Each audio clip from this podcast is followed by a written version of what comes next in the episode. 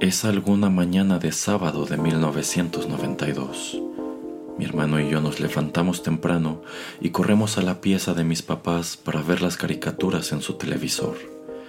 Encendemos el aparato justo a tiempo para ver la secuencia de entrada de una serie que nos entusiasma de inmediato pese a que, pienso, la canción tiene un acento bastante extraño. Se titula Los Caballeros del Zodiaco. Los primeros minutos son emocionantes. Dos guerreros con coloridas armaduras se baten en duelo en una arena que se antoja situada entre las estrellas, y poco antes del comercial la acción se traslada a lo que parecen unas ruinas griegas. Entonces vemos por primera vez a Seiya, un personaje que en los siguientes minutos fascinará a toda una generación al trazar la constelación de Pegaso con las manos y, luego, disparar el meteoro Pegaso con la épica música de Seiji Yokoyama de fondo. Los comerciales se antojan interminables mientras esperamos que vista, por fin, la armadura de Pegaso y derrote con ella a Shina y sus secuaces. Tras verlo salir victorioso ruedan los créditos, otra vez con esa curiosa canción del principio, y no podemos esperar a ver la continuación el sábado siguiente, y el siguiente, y el siguiente. En lo personal, tampoco puedo esperar a que aparezca el caballero de Acuario, Quiero decir, si el show se titula Los Caballeros del Zodiaco, tiene que haber un caballero de Acuario, ¿cierto? En ese momento ignoro que este personaje tardará unos años en aparecer en la pantalla, pero no importa. Precisamente quedaré prendido de este show durante años y, de hecho, lo revisitaré esporádicamente las siguientes tres décadas. Y no están para saberlo, pero es altamente probable que lo haga otras tres.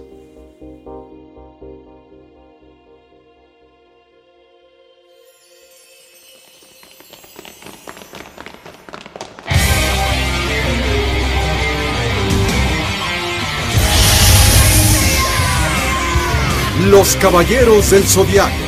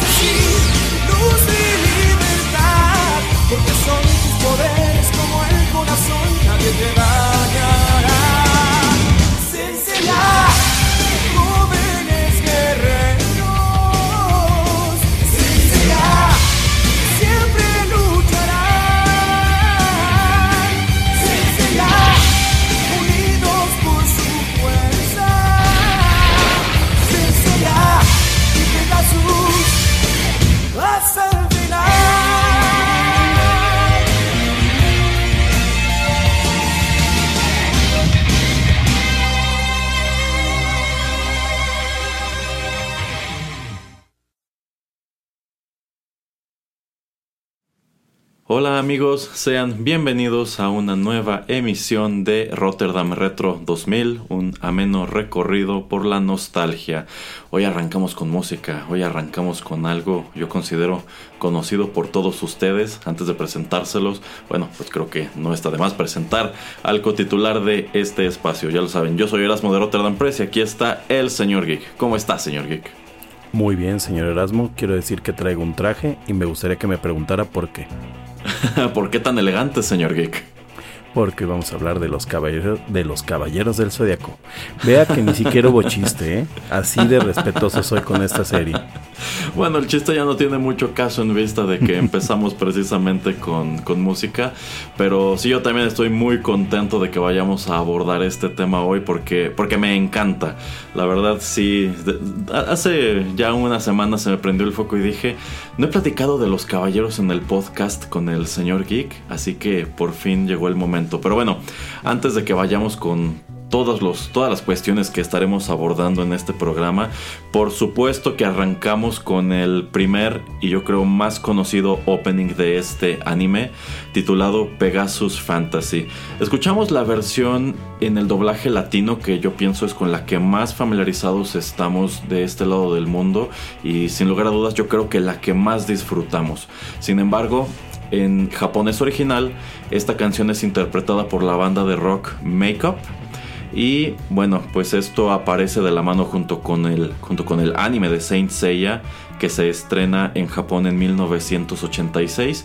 Y de hecho, eh, pues este, este anime tiene un número de discos que sirven para recopilar su soundtrack. Y como tal, este tema, Pegasus Fantasy, aunque en su versión completa, pues viene incluido en el tercero de estos discos que fue presentado por Nippon Columbia en 1987. En vista de que, bueno, uno de los grandes aspectos que vienen de la mano junto con Saint Seiya como título es que hay barbaridad de merchandising. Pero bueno, ya llegará el momento de hablar de todas estas cosas, nada más para pues ir poniendo un poco de orden en este programa. Hemos eh, decidido el señor Geek y yo dividir esta charla en, en, bloques como solemos hacer aquí en Rotterdam Retro 2000 y en cada uno de ellos les estaremos comentando pues aspectos un poquito específicos de este título. Por supuesto que nos estaremos enfocando sobre todo en el anime que yo considero es con lo que más familiarizados estamos todos aquí en América Latina. Eh, y prácticamente dejaremos esta charla antes de llegar a, pues yo creo, yo considero que la parte que todo mundo estaría esperando escuchar de Saint Seiya, pero es que decíamos fuera del aire, creo que podremos aventarnos más adelante todo un programa, quizá incluso más largo, nada más de hablar de esa, de esa parte. Así que, ¿está listo, señor Geek? Estoy listo. ¡Dame tu fuerza! ¡Rotterdam Press! Vamos con música.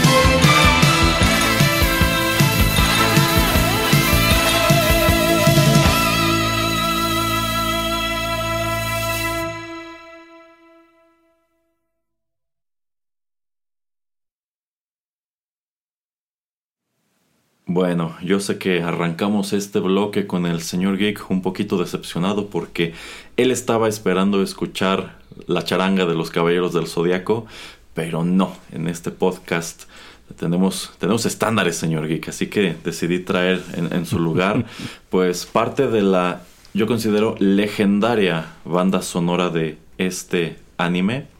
Y de entre todo lo que figura, sobre todo en la en la etapa más temprana de Saint Seiya, que es en lo que estaremos centrando nuestros comentarios el día de hoy. Bueno, pues este es un tema que a mí me encantaba desde que lo escuchaba eh, siendo niño y pues yo considero que una de las grandes bondades que nos trajo el internet y que nos trae un sitio como YouTube es que pues tenemos acceso a, a estos materiales que quizá de otra manera no habremos tenido manera de escuchar así de este lado del mundo. Bueno, pues esto que acabamos de escuchar se titula Burning Cosmo. Esto es composición de Seiji Yokoyama, quien, bueno, por sí solo era un compositor legendario dentro de esta industria, pero yo considero que al menos a nivel internacional, por lo que es más célebre, es precisamente por haber hecho toda la música incidental de Saint Seiya hasta cierto punto. Y bueno, esta pieza viene incluida en el primer disco recopilatorio del soundtrack de Saint Seiya que aparece el mismo año del estreno del anime, 1986, también bajo el sello de Nippon Colombia. A ver, señor Geek, platíquenos, ¿qué le parece la música de Saint Seiya? No, es fundamental, es fundamental para, para el anime. A mí, a mí algo que me gusta mucho de la música de Saint Seiya es que siempre acompañaba las escenas y de hecho la realidad es que el trabajo de Seiji Yokoyama en estas piezas que va haciendo, por ejemplo, esta es una pieza que tiene muchos momentos, o sea, que tiene como muchos cambios dentro de la de la música es porque iban usando pedacitos en la serie, ¿no? Entonces de repente usaban, por ejemplo, la parte final de la pieza cuando era una escena de acción, pero el principio cuando este solamente iban a no sé, a dar una explicación o algo, ¿no? Y tenían tenía una cantidad de música. Por ahí en alguna ocasión vi un video en donde decían que precisamente él de repente le encargan así como, oye, tienes que hacer un tema de acción y él se aventó una composición de 5 minutos con diferentes momentums. Y pues eh, una de las grandes virtudes que yo creo que tuvo por ahí Shingo Araki, que es este el, director de, animación de Saint Seiya durante por lo menos desde la primera parte hasta 12 casas, este, es que pues sí, sí mete muy bien y calza muy bien la música con las escenas. Esto era una, una cosa muy común dentro de las animaciones de los 70, 60 hasta pues yo creo que en los noventas. Actualmente, si bien la música acompaña el anime, empezaron a tomar este vicio de la animación estadounidense, en donde es ya más como ruido de fondo, ¿no? Ya solamente con escenas muy específicas hay como estos temas, pero le digo, este sello Yokoyama se aventó a componer una de canciones, o una de, de, de movimientos en las piezas que pues cada canción le permitía meter momentos en cada una al grado de que incluso llega a alcanzar a ver piezas que nunca se usaron en la serie, como el, el famosísimo opening de la saga de Hades. Exacto, exacto. Sí, es, es increíble la cantidad de música que él escribe para Saint Seiya y, y, eso, o sea, en sí él lo que hace es formar un gran catálogo de composiciones con distintas intenciones que pueden eh, usar pues poco a poco en, los episodios conforme haga falta y pues no tienen que usar necesariamente toda la composición sino a veces unos segundos incluso se pueden hacer se pueden hacer transiciones de una cosa a otra bastante rápido. Precisamente por eso cuando uno asoma a estos discos recopilatorios pues lo que, lo que sería una pista en realidad parece contener dos o tres pistas. ya, ya he hablado antes este, aquí en el podcast precisamente sobre la música de, de Saint Seiya y me parece muy interesante la decisión que él toma de incluso constituir cada pista como si fuera una pequeña sonata, es decir, un movimiento rápido, uno lento, uno rápido, o viceversa, lento, rápido, lento, o incluso por ahí hay algunos que son nada más lentos, y esto sobre todo con lo que tiene que ver con la famosísima música triste de, de Saint Seiya, pero también algo que a mí me sorprende cada que escucho estas composiciones en solitario como acabamos de hacer, es la calidad de producción. Esto está grabado maravilloso, ¿por qué? Pues Pues porque en realidad en muchos casos él está empatando una banda de rock estándar con una orquesta completa. Y Sí. la verdad sus ingenieros de audio hicieron un trabajo maravilloso porque todo se escucha claro, bonito y súper bien ecualizado. La verdad yo creo que le echó muchas más ganas a esta De banda lo, sonora. de lo solicitado, claro. Yo, yo creo que de lo solicitado y de lo que ameritaba una caricatura que en realidad ni siquiera sabían que se convertiría en lo que terminó por convertirse y sobre todo a nivel internacional, porque si esto es famoso al interior de Japón, yo creo que es considerablemente más grande fuera de Japón y quizá más en específico en América Latina. Pero bueno, dicho esto, creo que está en orden, señor Geek, que pasemos a los datos generales de este anime que estaremos comentando en esta ocasión. Saint Seiya, que nosotros conocemos en América Latina, pues sobre todo con el título que se le dio en Europa y posteriormente acá, que son Los Caballeros del Zodiaco. Esta propiedad empezó como un manga precisamente en 1986. Esto es creación de Masami Kurumada. Hasta hoy este es su título más famoso, tanto así que incluso lo sigue haciendo. Pero bueno, la corrida original apareció en O la. Weekly Shonen Jump. bueno, sí, o deshaciendo. La corrida original apareció en la Weekly Shonen Jump entre 1986 y 1990.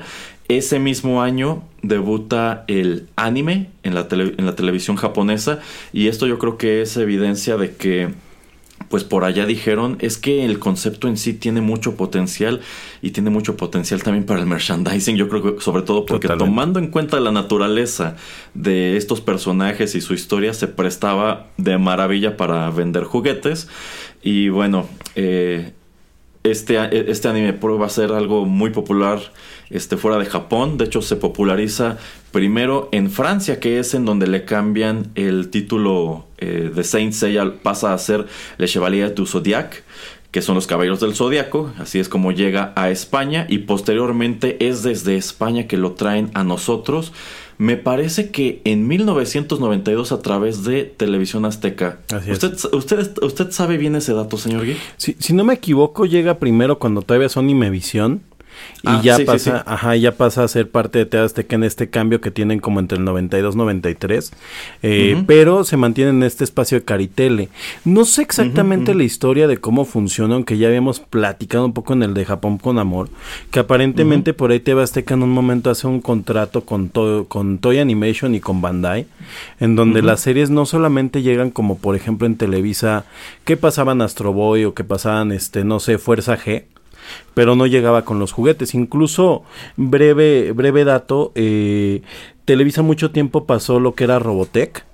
Y a la fecha no, no se pueden comprar juguetes o no se pueden todavía hasta el año pasado juguetes como tal de lo que era Macros, que es lo que es Robotech en este en En Estados. Unidos, ajá. Y, ah, bueno, sí, en Estados Unidos. sí. Así es, Sí. y solamente en algún momento llegaron algunas Valquirias de, de Robotech y es todo lo que se puede conseguir. Entonces, TV Azteca es revolucionario cuando trae estas, eh, estos animes porque pues, realmente creo que de todo el anime que se transmite durante la barra de Caritele hasta su último momento, de todos llegó alguna clase de, de mercancía, eh, llámese las muñecas de Sailor Moon, obviamente los cabellos Zodíaco que sin problema yo creo que fueron el juguete de la Navidad de, de este año en que se estrena, que fue el 92. Ujú. Eh, Ujú, Fly también tuvo juguetes y eh, los Samurai Warriors que también no les fue nada bien, yo creo que, o sea, no son nada recordados, pero tuvieron, los juguetes son muy padres, pero le digo, sí, los caballeros, de hecho, sin problema creo que a México llegó absolutamente toda la línea de Caballeros del Zodiaco, exceptuando por todo lo que fueron los santos de, de bronce en su versión B1, porque, digo, Y brevemente, los de plata. es que no sé en los vintage que hay de plata. Porque No, yo tampoco, Marín sí llegó. O sea, Marín. Sí, eh, sí, China sí, sí, sí. pero es que incluso eh, es de notar que, eh, como usted bien señala, los juguetes de Saint Seiya que llegan a México cuando nosotros nos hacemos fans, en realidad, pues son los que ya tienen la armadura de la segunda etapa. Es decir, nos- la, la- la armadura del Seiya que tú comprabas en la tienda Era la no B2. era la que tú veías en esta primera parte del anime, sino la que aparece a partir de la saga de Asgard, que es considerablemente más parecida a las, a las que dibujaba Masami Kurumada en el manga, que, bueno, a mí me parece una increíble curiosidad curiosidad. Si, si ustedes nunca han asomado a los mangas originales de Saint Seiya, pues yo creo que una de las primeras cosas que les hará ruido es que en un principio es, el dibujo era increíblemente deficiente. La verdad sea dicha, Masami Kurumada no es un gran dibujante. Eh, con los años ha mejorado muchísimo, sobre todo lo que es el diseño de las armaduras. De hecho, creo que es muy notorio que a partir de la saga de Hades empieza a hacer unos diseños de armadura preciosos. Y, pero, si asoman a, dónde empezó esto, la verdad, estas armaduras eran muy básicas y muy distintas a lo que se vio en el anime. De hecho, yo creo que una de las mejores decisiones que toma Toei al momento de adaptar esto es pues mejorar considerablemente la calidad de dibujo y también darle a estos personajes eh, armaduras mucho más elaboradas y pues con unos diseños bastante estéticos. Yo considero hasta hoy que entre, entre la fanaticada de, de Saint Seiya lo, lo conocemos como que araquizaron a los personajes de Masami Kurumada. Sí, sí, exactamente porque es precisamente Shinwaraki quien se encarga de transformar pues este dibujo más bien deficiente de, de, Kurumada en lo que vimos en el anime que pues se caracterizó por tener un dibujo y una animación también de muchísima calidad. Y yo considero que estas armaduras de la primera parte son tan emblemáticas que a ratos incluso es difícil decidir ¿Cuáles te gustan más? Ok, las de Asgard en adelante pueden ser más similares a las del manga, pero eso no quita que estas estén padrísimas, ¿no? Sí, de, hecho todas las armaduras de bronce sufren un rediseño eh, original que se enfoca mucho en la, en la idea que tenía Toy de que todo esto se iba a hacer un muñeco, ¿no? Entonces, eh, la, la, realidad es que todos los que son los juguetes de Saint Seiya, todos estos este, vintage ahora que se les llama, todas estas armaduras vintage, eh, originalmente pues fueron juguetes muy revolucionarios porque en Japón siempre ha existido, ya hablaba ahorita rápidamente de las Valkyrias, estos juguetes transformables, ¿no? Entonces los niños japoneses han tenido desde los Super Sentai, que son todos los juguetes de, de los Power Rangers aquí, hasta numerosos personajes que se convertían los juguetes en, en animales, en este, en en robots y demás. De hecho, por ahí por eso aparecen después los, caballeros, los caballeros de acero, que ellos sí tienen como carritos. Sí, sí, los caballeros de acero. Pero eh, es... ¿Quiénes? Los, caballeros, de, acero. ¿Qué dijo? ¿Quiénes? ¿Los caballeros de acero? Los caballeros de acero. ¿Los caballeros de acero? Los caballeros ¿De acero? Parece que son los caballeros de acero. Los caballeros de acero.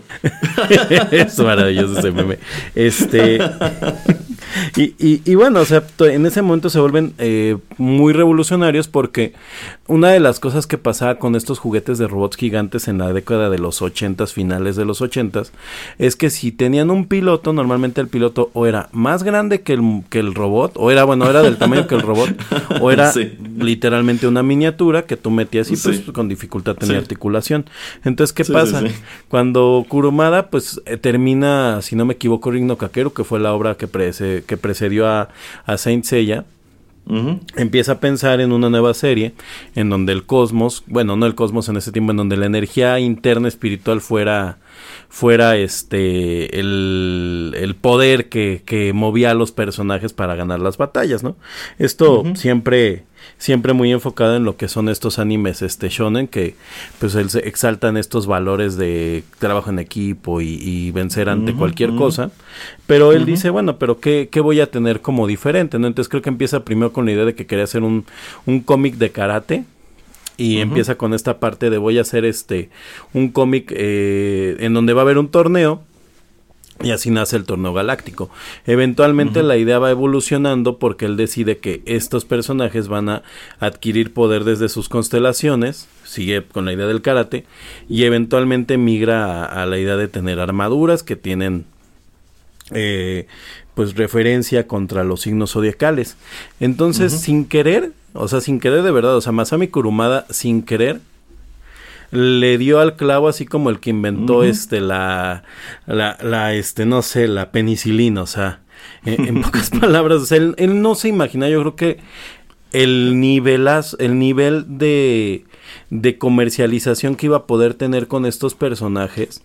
Pero pues, en cuanto en cuanto deciden que esto se va a convertir en un anime, pues lo primero que dicen es vamos a hacer muñecos. Entonces empiezan con esta set de cinco caballeros y, y avanza de lo que estamos platicando, ¿no? De estos robots gigantes que se transforman en muñecos, ahora resulta que tenemos personajes que tienen armaduras, pero sus armaduras se transforman en un animal o en un ser mitológico, eh, pues ah, correspondiente a su constelación. Y eso, pues, eh, realmente no había pasado. Si bien había habido algunos personajes con armaduras, pues las armaduras siempre habían sido más una, un accesorio de, de defensa, combate, pero nunca habían sido pues yo creo que parte eh, integral de pues de la trama, ¿no? O sea, no eran, no eran el punto central y en, y en Saint Seiya eh, pues le, le pegaron al, al, clavo, ¿no?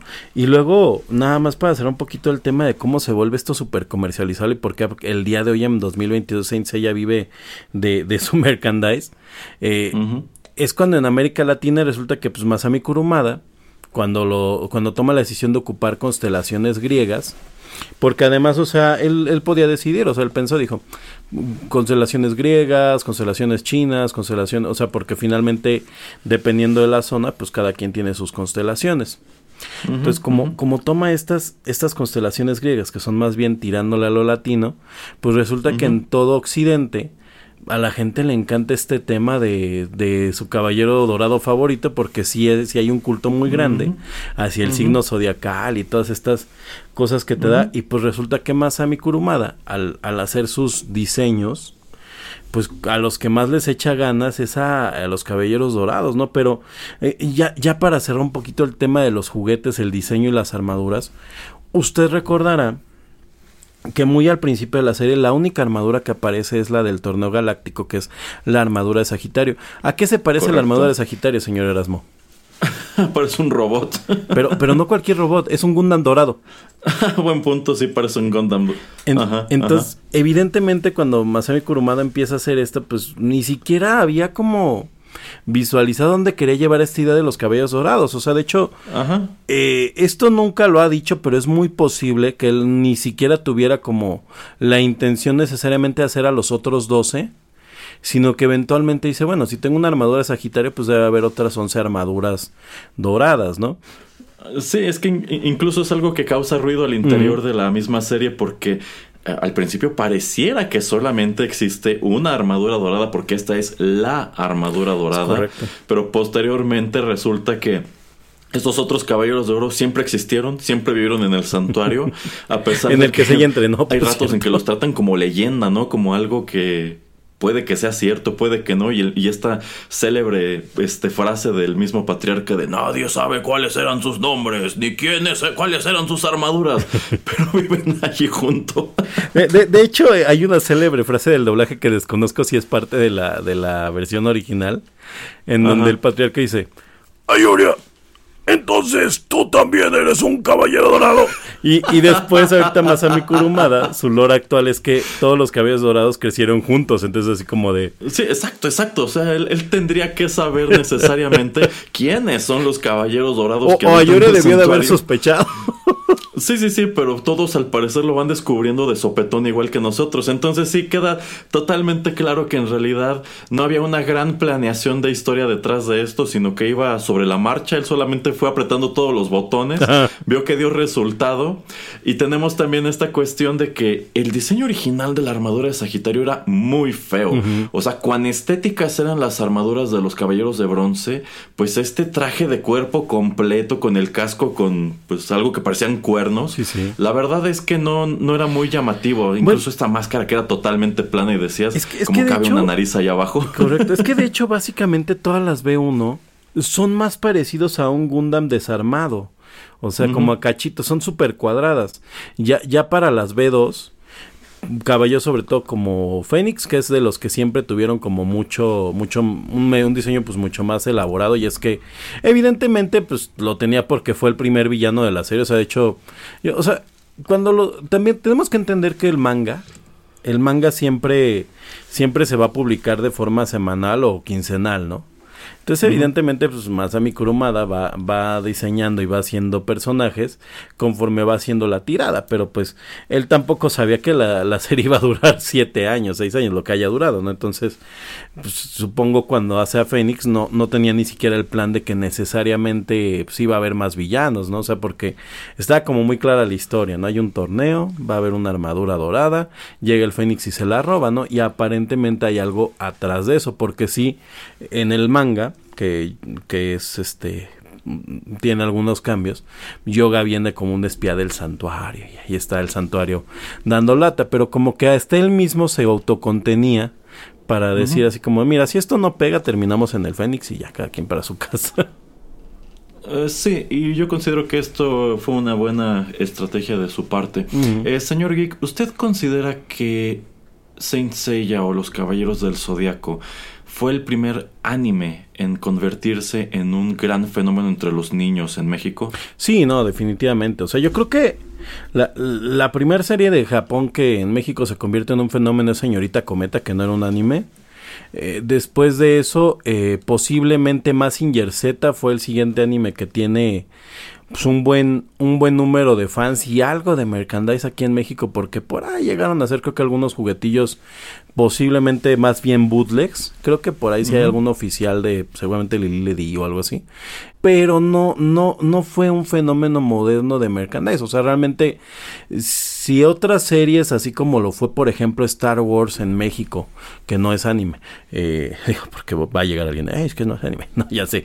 Es como fue aquí en Star Wars en México. Star Wars en México llegó como juguetes que no les importaba mucho si habías o no visto la película, simplemente eran como un concepto padre, guerreros espaciales, bla, bla, bla, y los vendían. Evidentemente, pues sí, ya como para la segunda película, empiezan a pegarle a este nuevo a esta nueva forma de hacer este merchandising este que inventa Star Wars. O sea realmente que inventa Star Wars no en donde el producto viene acompañado de la película y se y se los comerciales sí se sí se apuntalan de, del producto en, en video. Pero le digo antes de los caballeros no había existido una serie más que si acaso Star Wars que ocupar esta estrategia de ventas. Ya cuando llega Los Caballeros es el primer anime que en México viene, y además de los poquísimos que viene, número uno con toda la línea, y número dos que funciona, porque Dragon Ball, por ejemplo, ya lo habíamos platicado en el especial de Dragon Ball, no llegó con juguetes, y además de los poquitos que ha habido oficiales, yo creo que hasta ahorita que está en todos lados esto, estas figuras este, ya medianamente premium, hasta ahorita se ha vuelto algo fácil de conseguir porque siempre ha habido como tiradas muy pequeñas de juguetes de, de Dragon Ball oficiales en México. Luego, han sido poquísimos. Y, y Caballeros sí, o sea, Caballeros fue, fueron años y años que siguieron saliendo las figuras. O sea, toda la duración de la serie en México, por lo menos los primeros tres años yo creo, hubo figuras. Lo que era muy raro es que a México llegan todas las figuras al mismo tiempo. Na, bueno, llega, Ajá. ajá, lle- llega Llegan de, las de Asgard. Ajá, llega de 12 casas a Asgard. Y, y quería comentarlo. Y la parte de atrás de la caja, no sé si usted recuerda el tema de las B1 y B2, tenía las fotos de las B1. Eh, ah, bueno, sí es que de hecho las fotos de atrás trataban de recrear algunos momentos del anime. Por ejemplo, en algunas de estas fotos veías la figura de el patriarca con estas hombreras rojas y su máscara morada, que es una figura que no estoy seguro si llegó aquí, yo nunca la vi. no, el Pero patriarca. no. efectivamente, tú estabas comprando el, el caballero con la armadura de la saga de Asgard, pero a ti te estaban mostrando en la parte de atrás de la caja escenas de la saga del santuario con las armaduras B1. Y, y además, o sea, cuando llegan la, yo, yo recuerdo que llega primero como las B1, ¿no? O sea, que empiezan a llegar todas las B1 de los bronce. Muy rápido llegan las de oro. Y en cuanto se vuelve un boom las armaduras de oro, empiezan a vender las de Asgard. Yo me acuerdo que yo las veía y decía, están padrísimos estos personajes, pero ¿quiénes son? O sea, sí, pero ¿quién es este? Ese, ese es el tema y nos tardamos años en descubrirlo. Es más, para cuando descubrimos quiénes eran estos caballeros con armaduras negras, que en un principio quizá pensábamos que eran caballeros negros porque son de los primeros villanos que aparecen en la serie. Yo creo que para cuando llegamos a Asgard, muchos de nosotros ya ni siquiera teníamos esas figuras. Sí, posiblemente, o ya se habían, o ya se habían hecho todas de, todas de espagueti, ¿no? Que, que consejo dicen que se les puede poner con la loca y si tienen un, un caballero aventado por ahí. Y valen ya carísimos. Ahorita, ahorita un vintage sí, está como sí. cuatro mil pesos, dependiendo cuál. Sí, eh, señor Geek, ¿a usted eh, le tocó tener de los juguetes? ¿Qué crees? Es una de mis historias terribles. Nunca he tenido un caballero zodiaco. tuve, tuve alguna vez, o sea, tuve lo, tuve de plástico chafones. Y tuve alguna vez este una Andrómeda, pero como que me la habían prestado, no recuerdo qué era, pero no era mío, ¿no? Este y ya después pues crecí y dije, ay, un día me compro uno. Y ya cuando salieron los Mid Clots, me, me dije, el día que me pueda comprar un Mid Clot y no deje de comprar algo que sea importante en mi vida, me lo voy a comprar. Y es como una suerte entre promesa y este y como locura. Porque pues evidentemente he tenido para comprarlo muchas veces, pero quiero así como que sea de tengo siete mil pesos que me sobran para no hacer nada con ellos. Este, porque sí son carísimos los Mid. Sí, sí, son muy Pero, caros. pero sobre todo está el hecho de que realmente en este punto de la vida, además de que se me hacen muy bonitos, yo la verdad es que no, no soy muy bueno para el tema del coleccionismo de juguetes porque sí me siento así como de, qué padre tenerlo, ya lo tengo en mis manos, pero ¿y ahora qué? Así, ¿y ahora qué? Mm, ¿Quién sabe? Es, es muy complicado el tema de coleccionismo. De hecho, podríamos en otra ocasión sentarnos a hablar de coleccionismo en específico porque últimamente se dan unos fenómenos interesantísimos en ese terreno. Pero fíjese, si usted considera que su historia con los juguetes de Saint Seiya es triste, yo tengo una historia todavía más triste, señor Geek. Cuéntamela. Le cuento. Nosotros tuvimos todos los de bronce, Ah, no, todos los de oro, tristísimos, la, y la mitad de los de Asgard. Pero la parte triste es, pregúnteme cuántos de estos conservamos. Ah, no, pues nada, Ni seguramente. uno, ni uno. No, no, de hecho es, es muy triste la historia de lo que ocurrió ¿Qué les este, con, con nuestros juguetes. Es una historia muy larga y muy complicada que no tiene caso contar aquí, pero en realidad de nuestros juguetes no conservamos prácticamente nada y pues mirando en lo que se convirtieron muchas de estas figuras años después, Caballeros del Zodiaco, Thundercats, Halcones Galácticos, Tortugas Ninja, de tenerlos todavía, híjole, ahí tendríamos, ahí tendríamos, ah, eso sí sería este, una, una pequeña gran inversión, pero no, tristemente no llega nada hasta nuestros tiempos. Bueno, que, que hay una razón muy específica por la que los caballeros, por las que los caballeros del Zodiaco Vintage son tan cotizados. tienen armadura de metal. Exacto, que tienen una unos pedazos de metal. Pero hay dos cosas que les pasaba a las armadas. La primera, las de plástico. La parte de plástico se rompía. De hecho, ah, hay otra parte triste de la des- y historia. se despintaba. Exacto. Yo una vez le rompí el casco a un caballero del Zodiaco a un amigo. Y este, pues hizo un dramón. Hizo un dramón y mi mamá fue y le compró el otro caballero. ten, ya, cállate. Y así, porque me dé el otro. Y no. Y así de, bueno, está bien. está bien, ya. Todavía. entonces, le di, entonces ahora ese niño tenía dos caballeros. Y en algún momento me dijo, ay, te lo pues yo, no, no quiero nada. en fin, este, pero pues eso, o sea, esas armaduras pues tenían a romperse, a perderse. Entonces encontrar un caballero con en buenas condiciones de los noventas, aquí en México noventas, es y difícil. completo. Y completo. Sí, muy difícil. Sí, sí, porque sobre todo las partes de plástico solían ser pequeñas. Por ejemplo, eran las partes que a veces cubrían el bíceps, a veces era quizá la parte de la, de la rodilla. Este, pero sí, esas, esas partes de plástico eran las que más rápido se deterioraban.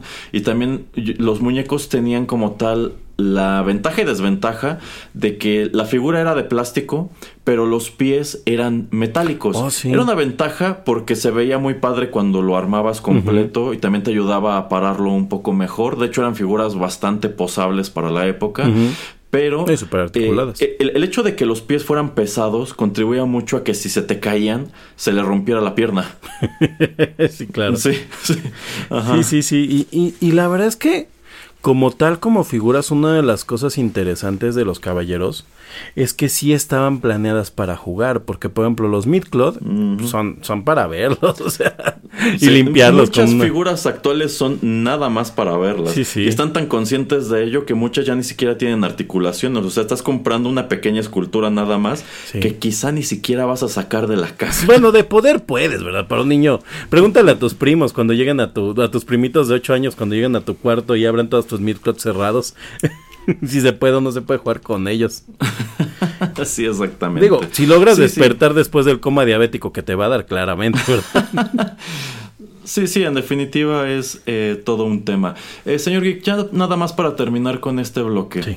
¿A usted a partir de qué parte le toca atrapar la primera corrida de los caballeros? Yo creo que por eso le tengo tanto cariño. Yo la veo desde el principio. Así día uno. Ok. Sí, sí, casi, sí, toda la onda. Yo, yo estoy bastante seguro de que eh, es muy probable que repitieran varias veces el primer capítulo como en diferentes horarios. Además que, que los Caballeros del Zodíaco por eso tardan mucho en, en, en, este en llegar, como decíamos, a la saga de Asgard, porque también, al igual que lo hicieron con Dragon Ball, que bueno, eh, fue. Televisa, regresaban. regresaban, exacto. Ahí sí no, no me acuerdo en dónde se, en dónde se regresaban. Creo que es muy posible que Eh, fuera. Ajá. Yo, yo recuerdo que se regresaban mucho cuando llegabas a este punto ya al final de la, de la saga de los Caballeros de Plata cuando peleaban contra el Caballero de Perseo. Eh, terminando este combate, te regresaban, este me parece que eh, precisamente al principio de Sí, los sí. Caballeros de Plata, un poquito antes, porque supongo que todavía no terminaban de doblar las 12 casas. ¿Sabe? Creo que era lo que pasaba, que efectivamente por eso tal vez vimos tantas veces los primeros capítulos, porque me parece que el sábado pasaban capítulo nuevo. Me parece que eran dos capítulos. Sábado era capítulo nuevo.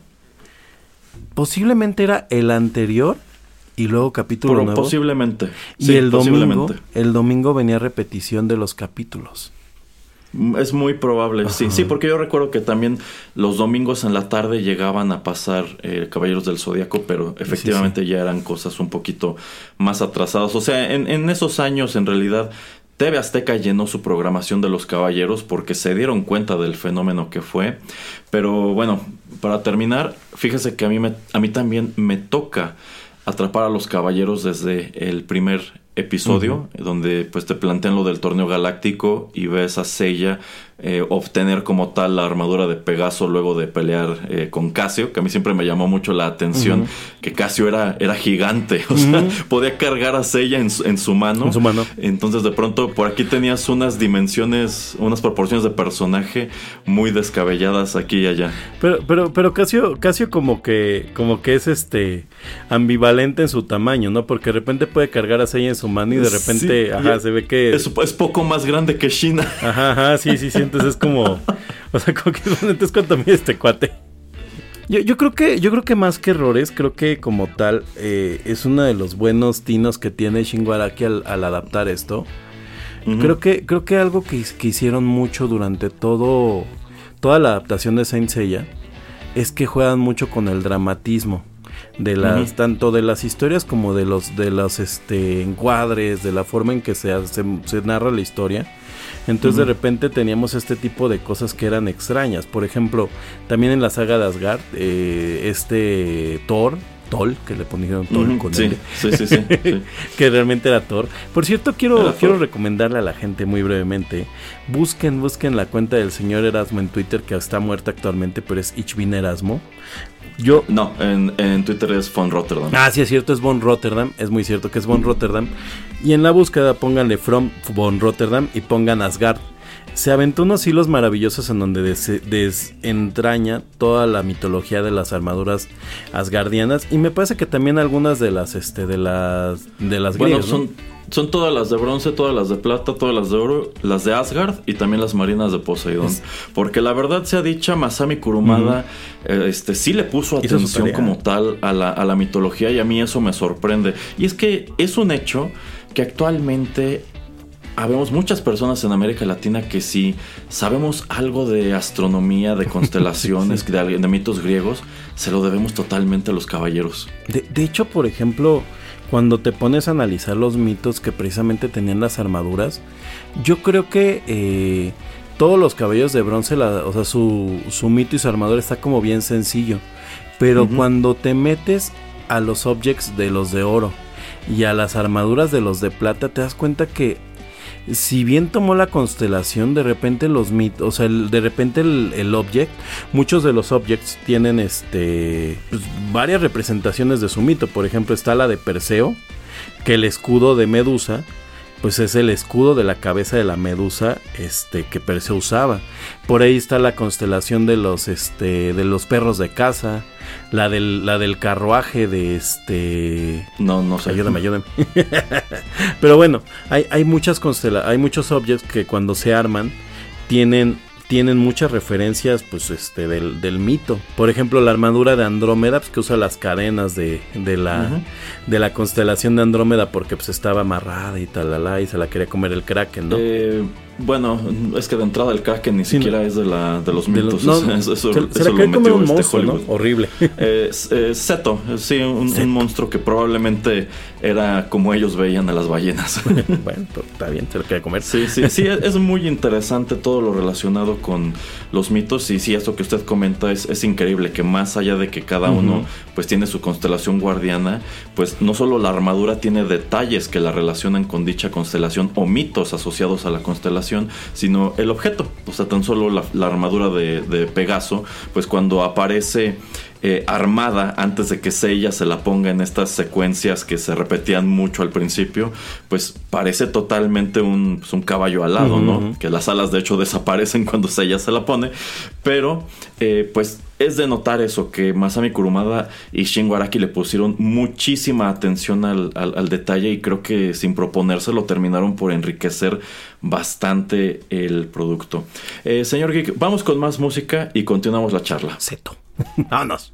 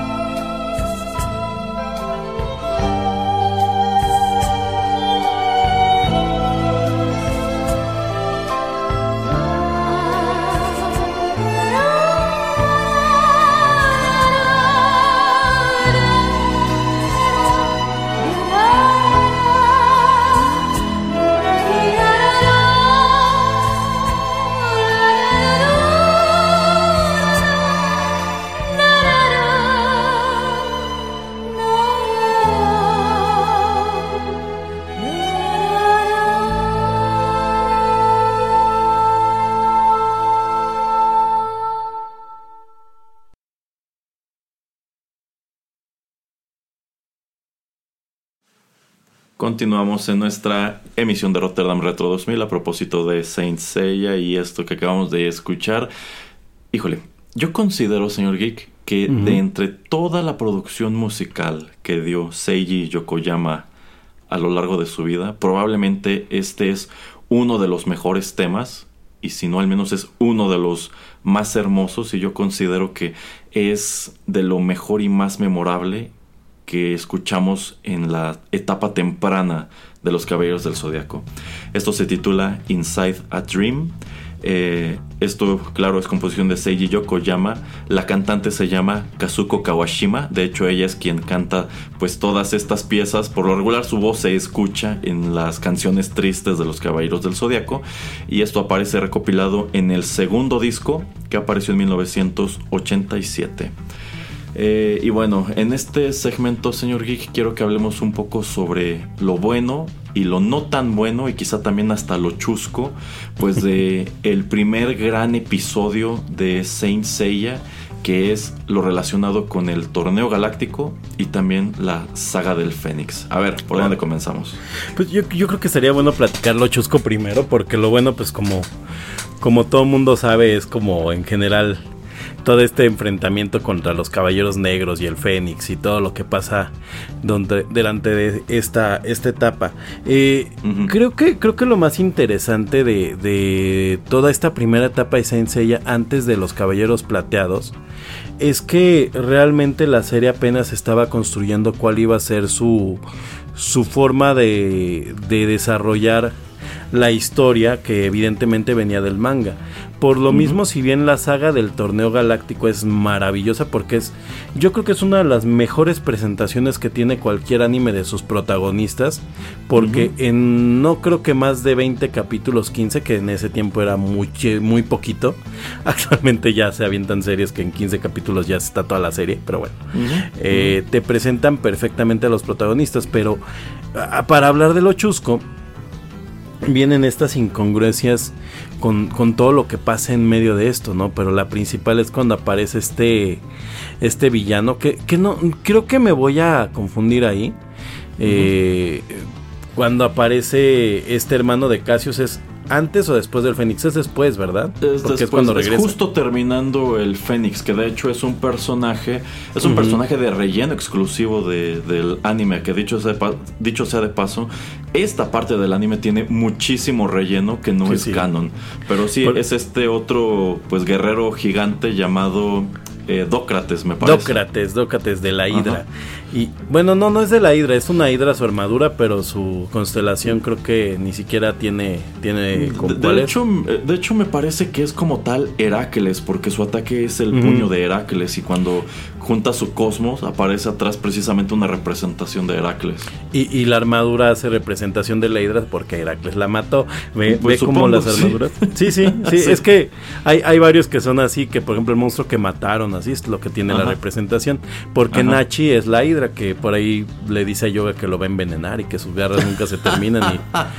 Y, y bueno, pobrecito Nachi. Ajá. Sí, creo que de todos los. De, ese es uno de los primeros puntos chuscos. Creo que de todos los, los combates que hubo dentro, de la, sa- dentro del torneo galáctico, pues uno de los dos más desafortunados es el de Nachi contra Yoga, que Nachi todavía tiene tiempo de brillar un poquito. De, no, perdón. No, no, no, de, pero- de este. Ay, ¿cómo No. se llama el, el caballero de la hidra? no me Perdón. acuerdo, no me acuerdo, porque Bueno. Nachi es el lobo, que Es también el es un combate muy es- desafortunado. Ese también es muy desafortunado porque llega el Ajá. lobo y es cuando se presenta el Fénix y le dice. Sí, sí, este, pero, me encanta que la presentación del lobo es muy espectacular. Sí, sí, sí. Porque dice, es que es tu turno de pelear conmigo, el caballero del lobo. Y, Y, hasta- y le dejan y- de y- ponerse su armadura y, todo. pre- con- Pero él presenta las partes de su armadura, brazos de acero. Ajá, ajá. Y termina no haciendo absolutamente nada. No, o sea, literalmente el Fénix lo destruye de un golpe. O sea, no es, De un no es- golpe. Ujú. no es ni siquiera parecido. Lo destruye de un golpe. O sea, le destruye la armadura y evidentemente la psique, ¿no? Que es lo, lo más terrorífico del poder del Fénix. Este, Ajá. Este tema del sistema de combates que inventan en Saint Seiya también es algo pues muy revolucionario porque antes de, de los caballeros no había como tal un sistema de combates que no fuera necesariamente físico y que se basara como tal en estos ataques eh, pues de cosmos, de energía vital, o, o por lo menos no se veía mucho, ¿no? Por ejemplo, los referentes más cercanos en series pues, cercanas a su tiempo podría ser como pues, macros que ocupaban, eh, bueno, eh, ¿cómo se llama estos? Este, bueno, macros que ocupaban pistolas, la fuerza G que literalmente daban patadas, pero por ejemplo ellos no eran tan dinámicos, aunque son de los 70s, ya que patadas y golpes, todo, pues nada, se ve así como un cuadro, ¿no? Como los de Batman, y ya luego salía el tipo golpeado. Eh, y, y- y, pues la verdad es que no, no había como este tipo de combates. Incluso, eh, si no me equivoco, Dragon Ball, la primera parte de Dragon Ball y Caballeros, eh, son casi contemporáneos. Y pues como usted recuerda, los combates de Dragon Ball eran más como pues, películas de artes marciales de Jackie Chan, los primeros. Y en Caballeros estaba esta cosa, ¿no? En donde aventaban estos poderes de energía. Y por ejemplo, yo, yo de niño siempre me había me preguntaba, ¿no? Pues realmente el poder de Seiya era una ráfaga de energía como el Kamehameha o era él pegando un montón de veces, ¿no? Porque por ejemplo en la batalla de los dorados, que pues todavía no llegamos ahí, explican, ¿no? Que Aldebarán no es que siempre tenga los brazos cruzados, sino que se mueve tan rápido y regresa a su posición que parece no que, tiene los... Ajá, y es como un golpe de un jugador de americano, ¿no? Pero Ajá, sí. eh, el, el Fénix es un personaje peculiar dentro de Saint Seiya y en general hay dos o tres personajes así porque él realmente no ocupa como tal una fuerza física, sino que les pega, les pega en el cerebro como Bar cuando hace los corazones. les mueve el cerebro y, y los deja fuera de combate, ¿no? Pero su, su ataque viene precedido de fuego y no sé qué tal, pero realmente creo que ni les pega, o sea, nada más pasa de lado y... Sí, por y- ejemplo, hay una secuencia cuando ya están pues totalmente metidos en la búsqueda de la armadura de oro y solo les falta el casco que está en poder del Fénix, que él se despacha a todos los caballeros de bronce al mismo tiempo utilizando el, pues, el ataque de las alas de fuego del Fénix que nada más le dicen ave Fénix, pero Ajá. efectivamente como que genera viento y llamas y solamente los pues los arroja, ¿no? Y parece que, que se queman o una cosa así. No son golpes directos, aunque sobre todo en esta temprana etapa, por aquí y por allá sí había combates un poquito más físicos, como el de Seiya contra Shiryu, Contra Shiryu. En, el, en el torneo galáctico, mm, precisamente cuando aparece por primera vez el Fénix al final del torneo galáctico, pues él ataca a Sean con una patada. Eh, Ajá, este. Entonces, como que en un principio se había un poco de combate físico. Más adelante el combate se reduce totalmente a lo que usted dice. Ataques, pues, simbólicos o de energía. O, o sea, realmente nunca queda muy claro cómo funcionan. O sea, esta cuestión del meteoro Pegaso es exacto. O sea, es un ataque de energía que, que arroja ráfagas, este eh, energéticas o efectivamente son, son golpes que está dando el Pegaso muy rápido porque a veces pues los meteoros Pegaso parecen eso, parecen bólidos de luz. Ajá, y pero es también a veces, a, a veces sale como tal una animación de puños que se abren Ajá, como si fuera una flor, una cosa así. O, o el ataque de, de Shiro, ¿no? Que es el este. El dragón naciente. El dragón naciente al Monte Lu. de repente, de, de vez en cuando así también le ponen, ¿no? O el, este, el Shoryuruja. Que este. Que es como un Oryuken, ¿no? pero. Pero va como con energía. O sea, ese como que es más claro, ¿no? O sea, literalmente él. Literal hace como un Oryuken. y les Es pega hacia un- arriba. Sí, exacto, es como un gancho. A- además es muy bonito porque toda la toda todo su ataque pues tiene un momento de flashback de cómo lo logra perfeccionar y es volteando una cascada. Ah, Por cierto, yo alguna vez lo intenté hacer en la regadera. E- e- Esa animación cuando patea la cascada y, se, y, se- y queda paralizada primero y después el agua empieza a correr en sentido contrario y surge la silueta del dragón, Del dragón. Hecha con que- agua. E- es- Eso, eso se ve increíble. Y, y le sale el tatuaje aparte. Oiga, por cierto, Ah, entre los sí. datos, entre, entre los datos chuscos, si, si uno de sus conocidos se le parara el corazón, le trataría de pegar con el mismo sentido inverso. Porque es todo lo que yo sé de medicina y creo que está mal. Ah, bueno, sí, esa es totalmente una ocurrencia de la, de la serie. De hecho, esta cuestión del tatuaje es retomada un número de veces, pero nunca con el mismo dramatismo que lo hacen eh, aquí. Pero sí, eh, yo creo que es un gran combate ese, es uno de los más emocionantes de la primera etapa. Y pasan los o sea, primeros ti- 20 capítulos. Eh, Sí, o sea, es que es una excelente introducción del elenco principal porque incluso eh, el, prim- el primer episodio que te presenta a Yoga, que es precisamente cuando enfrenta este otro caballero de la Hidra que siempre me ha parecido que tiene un diseño ho- horrible. Pues, Ichi creo que se llama. No sé. este, creo que sí, no, no lo sé, pero Nachi es el lobo. Nachi Bueno, es el lobo, sí. Ajá. Pues pareciera que Yoga está en muchos aprietos porque por todos lados le está clavando las garras de la hidra y que son garras venenosas y tú piensas, pues este es un tipo peligroso. Pero resulta que en realidad eh, Yoga tuvo control de la situación todo el tiempo y genuinamente se ve como un tipo bastante poderoso. Y es que en realidad Yoga no pierde un solo combate.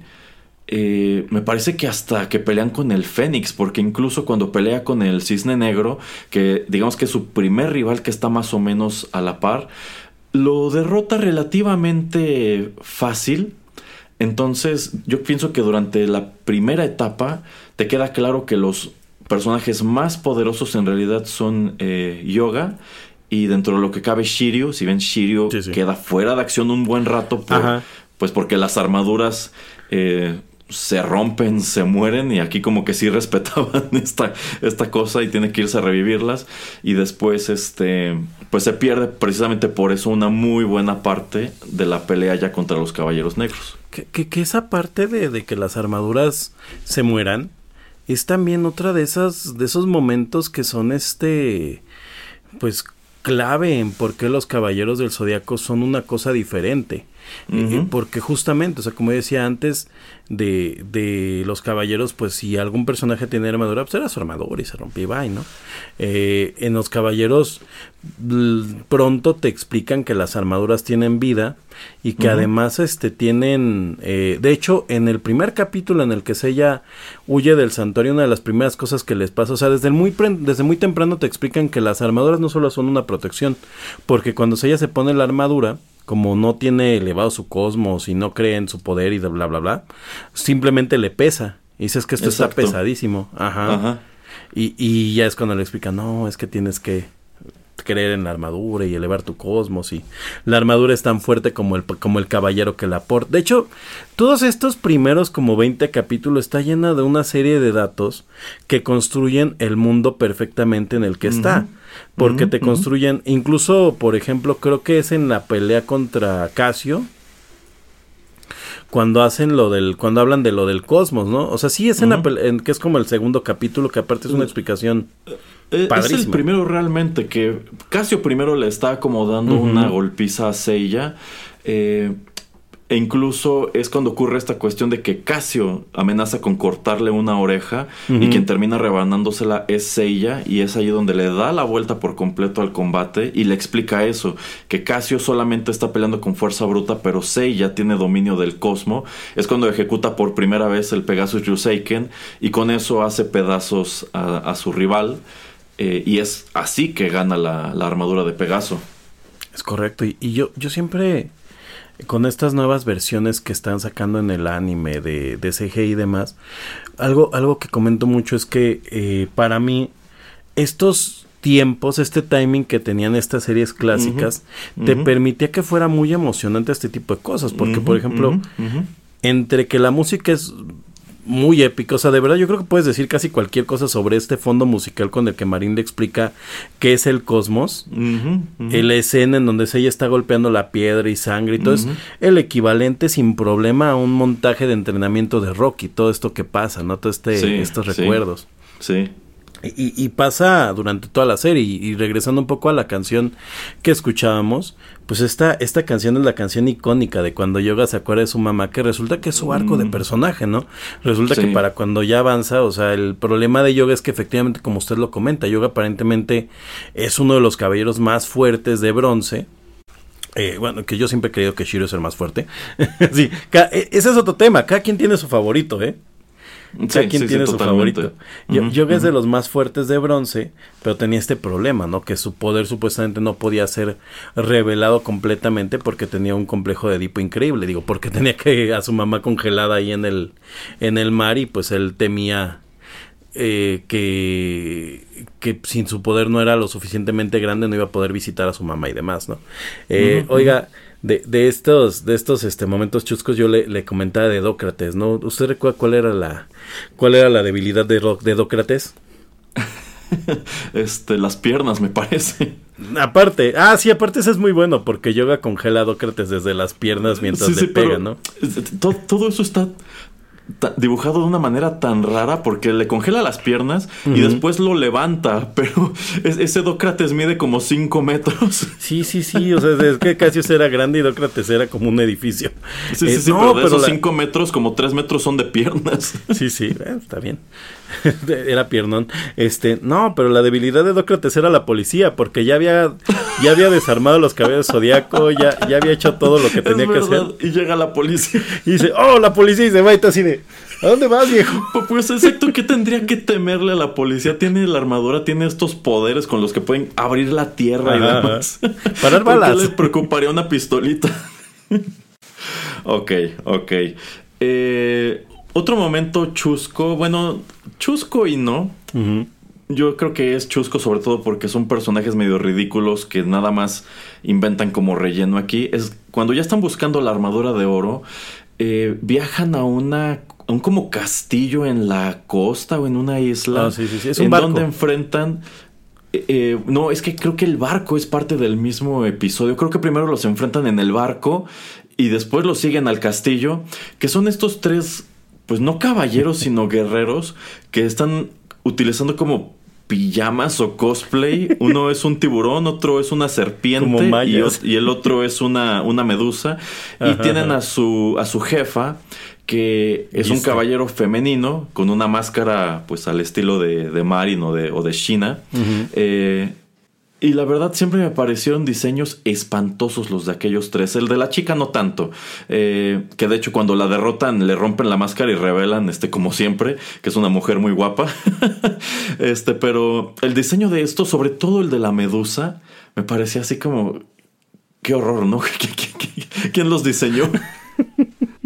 Ah, y otro dato chistoso es que cuando empezaron a doblar esto, se nota que tenían Ajá. un elenco súper limitado. Sí, sí, sí. Y los mismos actores que hacían a los caballeros de bronce hacían a, ot- a otros villanos. Por ejemplo, yo recuerdo claramente que Jesús Barrero. hacía- me, me parece que hacía la voz de este individuo de la medusa, solo que él hablaba, dame tu fuerza, Pegaso, y este otro, "Ah, dame tu fuerza, Pegaso.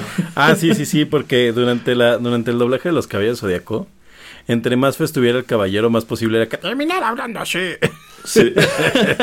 De, de hecho, el, el gran patriarca tenía este este achichincle muy ochentero que era Ah, sí, que de hecho desaparece más adelante y no se sabe qué fue de él. Pues aparentemente lo mata porque después, ajá, porque después el otro cuate, que ese sí, nadie sabe qué pasó con él, desaparece. Creo que tal cual él sí alcanza a morir en, así como en pantalla.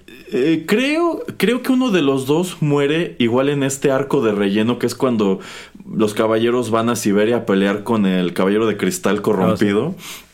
Pero este sí, sí, o sea, tiene estos dos achichincles, uno que tiene una especie de ojo de vidrio, Ajá, ajá. otro que tiene un casco más o menos parecido al del patriarca, pero los dos desaparecen de la historia en cierto punto. Pero, pero era maravilloso porque este personaje así de, de Gran Patriarca, nuevamente los caballeros nos han derrotado. Y, y, y aparte era muy divertido porque el patriarca en japonés pues no habla tan así, habla como de, oh, sí que los caballeros. ¿no? Pero, pero nuestro patriarca es maravilloso porque habla así de, Así que los caballeros han sido derrotados, ¿eh? era, era villano muy ochentero, era maravilloso. Oh, sí, sí, sí, totalmente. Ahí hay otro dato bien interesante que no sé si cuente como chusco o malo, que Ajá. es el hecho de que nosotros aquí conocimos al patriarca. Pues, Ah, con sí. ese nombre, el gran patriarca, en realidad es el papa. Y estos no son los caballeros, estos son los santos de bronce, de plata, de oro, etcétera. Pero, pues precisamente cuando se traen eh, Saint Seiya de, de Japón para Europa, eh, pues deciden que para no herir si- sensibilidades en países en donde el cristianismo está mucho más difundido, pues no pueden decir que estos son santos y no pueden decir que el Papa es una figura malévola. Entonces crean esto, precisamente por eso son los caballeros del zodiaco, que en sí los caballeros del zodiaco se tardan mucho en aparecer, porque esos nada más son 12. eh, Ah, sí, y sí. pues el se transforma en el gran patriarca del santuario. Exacto. Es más, Masami Kurumada sería muy feliz si le hubiera puesto originalmente los cabellos de Zodiaco y no Saint Seiya, porque de repente tenemos, por ejemplo, eh, este, este, Los Canvas, que es este, Saint Seiya Los Ajá. Canvas, y es así de, Ajá. oiga, pero ahí no sale Seiya, señor. Sí, es, es otro Seiya. Qué buen punto acaba de hacer, señor Geek. Yo no lo había pensado. Pero sí, fíjese, sí. es- esta cuestión de que sean los caballeros del zodiaco, eh, incluso en un principio era engañosa, porque a mí algo que me emocionaba. Es que yo quiero que ya salga el caballero de Acuario. Sí. Pero realmente todos estos caballeros que están relacionados con el zodiaco se tardan muchísimo en aparecer. Oiga, pero yo, yo siempre quiero, quiero platicar esto. Yo, pues mi signo es escorpión. Hace poco, por cierto, sacaron un TikTok de una chava que decía, ¿quieres saber el signo de un hombre? Pregúntale cuál es su caballero favorito dorado. ah, buen punto, sí. Eh, y entonces, evidentemente, pues yo quería que saliera escorpión. Pero la batalla de escorpión creo que de todas las 12 casas es de las más insípidas. Y ahí se está adelantando mucho, señor. Porque Muchísimo. Estamos muy, muy a quedar en Fénix. Sí, nada, eh, imagínense que esto no pasó. Mejor otro, otro comentario de este, de, de datos chuscos que yo le quería hacer. Este, me gusta mucho en los Caballeros Negros que los actores de doblaje son los mismos que los, caballeros este originales, pero aparte yo me quedo pensando, digo, bueno, Iki fue y se enojó con el santuario y se con- y se trajo acá su troupe de, de caballeros de bronce, pero qué, qué bien atinado estuvo que no solo agarró y este y, y agarró exactamente a los que iban a ser los protagonistas. Exacto. Sino que además dijo, ah, tú te pareces a los huérfanos, al huérfano con el que crecí que se fue a entrenar a la isla de Andrómeda, ven para acá. Exacto, exacto. Por ejemplo, allí cabría preguntarnos, ¿existen versiones negras de estos caballeros de bronce inútiles como el unicornio, el lobo, el oso, etcétera? Quién sabe, ojalá que ¿Por sí. qué no agarró a esos? Digo, si se fija, pues el de león y el del oso pues eran unos tipos enormes, yo pensaría. Pues esos han de ser los poderosos. Además, bueno, que, que, que recordemos, ¿eh? O sea, los caballeros negros tienen técnicas muy, muy útiles y poderosas. O sea, el Oh, Pegaso sí, sí, negro. sí. Exacto, sí, sí. O sea, es que eso, eso es, eso es muy interesante que efectivamente la armadura y también el individuo son idénticos, pero los estilos de combate son muy distintos y en algunos casos son totalmente devastadores como esto que usted acaba de mencionar del Pegaso negro que, ok, tiene el mismo meteoro, pero este meteoro encima es venenoso y creo que Ujú. Seiya se la pasa envenenado como dos episodios y ya andaba estirando la pata. Ahí está este, o está por ejemplo el del cisne yoga que tiene, que tiene su técnica espía. Ah, sí, que puede teletrans... Bueno, arranca este, Su- esta cabecita de cisne cabecita. de su casco y se la manda al Fénix así como, como si fuera un WhatsApp para avisarle que ya llegaron y cuáles son sus niveles de poder, etcétera. Pero fíjese, de los Caballeros Negros yo considero que el combate más espectacular Sí, claro. es el del Dragón Negro. Eh, Porque aparte es nuevamente la serie así en toda su esplendor, que es lo que nos gusta de ella, ¿no? Sí, sí, pero, o sea, si usted acaba de decir que. Al parecer físicamente o en cuanto a nivel de poder, Shiryu es el, es el más elevado de todos ellos, pues también es de notar que este dragón negro está muy por arriba e incluso tiene una personalidad muy distinta a los demás y tiene este ataque que hace con un solo dedo. Y que arroja esta suerte de torbellino que destruye todo a su paso. Y en realidad ese es un combate que ya estaba prácticamente perdido. O sea, Shiryu no tenía muchas posibilidades de, De hecho, ya había de hecho perdió.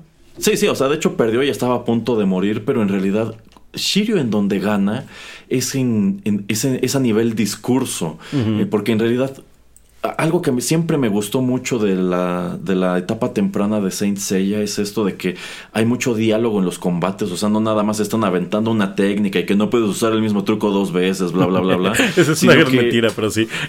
sí, es una gran mentira, pero aquí hablaban bastante. Entonces, en realidad, Shiryu gana este combate porque termina convenciéndolo de que todas las cosas en las que él cree y las cosas que él está persiguiendo están equivocadas. Y pues termina teniendo por completo un cambio de corazón en donde dice. Es que vale la pena salvar la vida de este hombre porque él, él sí está peleando por algo, por, por algo bueno, ¿no? Por, por, por ideales y demás. Entonces, eh, para mí eso es lo que lo enriquece muchísimo, sin mencionar que el combate de estos dos dragones es uno de los pocos que tiene una canción, ¿se acuerda? Ah, no, no recuerdo que tenía una canción en específico. Eh, eh, sí, sí, de Es la- hecho hay un, hay un montaje en donde incluso eh, parece que se convierten en los dragones y se van enredando, Oh, van sí, subiendo y demás. Y, pero Ah. en esa parte se escucha una canción, incluso todavía en japonés, que nunca se vuelve a, a utilizar. Creo que, creo que sí, ya, ya, ya pude recordar que eso, eso era algo, algo curioso de estas animaciones, este, de los ochentas, ¿no? Noventas, que de repente aparecían estos segmentos musicales y como que a los actores, bueno, como que el estudio de doblaje le, le daba así como un ataque de decir, "Ah, ¿qué hacemos con esto? Dejan en japonés. Pero, pero era muy interesante porque pues, generalmente todas estas animaciones estaban localizadas. De hecho, Saint Seiya tiene esa ventaja que en algún punto del este del acuerdo con Toei, cuando se dobla aquí en México no viene con los nombres localizados, porque por ejemplo Supercampeones pues era Oliver en vez de Subasa. Eh, los bueno, los de Samurai Warriors son maravillosos porque Samurai Warriors toda la mitología era japonesa y los personajes se llamaban Diego y Raúl y así. en fin, entonces aquí en, aquí en Caballeros, pues creo que no, creo que no localizan a ningún personaje, solamente por ahí tienen algunos errores en las pronunciaciones. El- hay, hay, hay una gran diosa en, en Asgard. Este, pero sí, o sea, esta, por eso yo decía que esta batalla es todo el alma de Saint Seiya, ¿no? Que son estas, estas peleas en donde realmente a veces ni siquiera se, se resolvía por quién era el más fuerte, sino por discurso. Quisiera acotar que una de las cosas que le pasan a la animación de Saint Seiya es que al haber alargado la serie y al estar metiendo momentos extras al manga, en ciertos momentos se pierde un poco eh, lo que era el conflicto principal del santuario con el con este con Atena. O sea, de momentos no se entiende. Por lo mismo, porque empiezan a aparecer personajes extra, alargan los combates. No son como tan claras las motivaciones. Eh, pero en el manga es muy claro que hay caballeros que realmente creen que este que Atena es una traidora. O sea, que Atena es una o es una impostora porque la verdadera Atena está en el santuario. Ajá, Esto dentro de la serie eh, clásica al menos casi hasta las 12 casas es como muy ambiguo. Entonces, por eso de repente eh, como que estos discursos de por qué los caballeros peleaban con el bien, por el bien, se traduce más a, a un mensaje de la hermandad de, de la amistad, ¿no? De, de, la, de los lazos de amistad, que, que es algo en lo que falló mucho la de Netflix, porque en la de Netflix es tan acelerado el ritmo que no logran hacer como estos vínculos. Por ejemplo, Seiya y Shiro en este combate que tienen, que es fantástico, hacen un vínculo pues, enorme, ¿no? Sí, sí, sí, porque en realidad este, están peleando prácticamente a morir. Eh, Seiya técnicamente mata a Shiryu, Sí. pero decide que pues no era su intención y es por esto, es por eso que Regularmente funciona. hace- exacto, que empieza, que le tiene que dar un golpe en la espalda para volver a animar su corazón, cuando quizá pudieron haberlo llevado al hospital y nada más utilizar un desfibrilador. No, porque, porque había, había doctores y, y los doctores quedan así como, oh, ¿qué está pasando?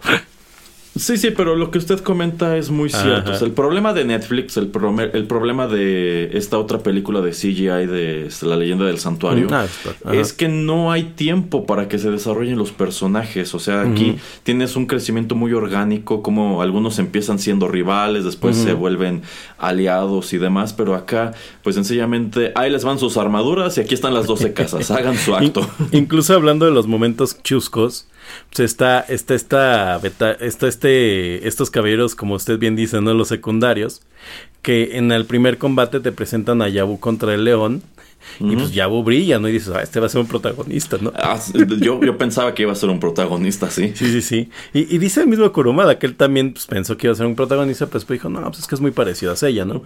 Y, luego pelea contra Sean, que aparte a Sean lo presentan como eh, un- una figura con una masculinidad diferente. O sea, ni siquiera estoy hablando de, de, de, de su sexualidad, o sea, de verdad es un personaje masculino diferente que él dice, yo no quiero pelear. Y, y es algo muy japonés, o sea, es presentarlo como un hombre, este, pues... bishonen. con- exacto, como un bishonen, ajá. que es este hombre, este hombre con rasgos muy femeninos, pero que sigue siendo pues un varón. Y, pero que aparte es considerado muy atractivo por el sexo Por femenino porque pues algo que trasciende de ese episodio es que cuando Sean entra a la arena todas las chicas se ponen a gritar y el mismo Jabu se lo comenta de vista esa la estrella de cine en lugar de caballero. Y, y le dice Sean, yo te recomiendo que te retires de este combate. Y dices, ah, ¿cómo me voy a retirar? Ah, bueno, es que cuando empieza esta cantaleta que pronto se vuelve muy cansada de Sean de es que yo no quiero lastimar a nadie. No, pero es que sabe cuál es el tema, que de verdad Sean lastima a gente muy feo. Bueno, de entrada tiene. su armadura es de las pocas que tienen armas. Ah, ok, sí, además tiene armas. Las, las cadenas podríamos decir que cuentan como un arma. Y, y- y- y queda claro en el combate con Jabu que son muy peligrosas. Sí, no las puedes tocar porque tienen electricidad. Ah, Bueno, eso es algo que se pierde por completo más Sí, adelante. o sea, el único que toca la cadena y se electrocuta es Jabu. Tal vez su cosmos era muy bajo. Yo creo.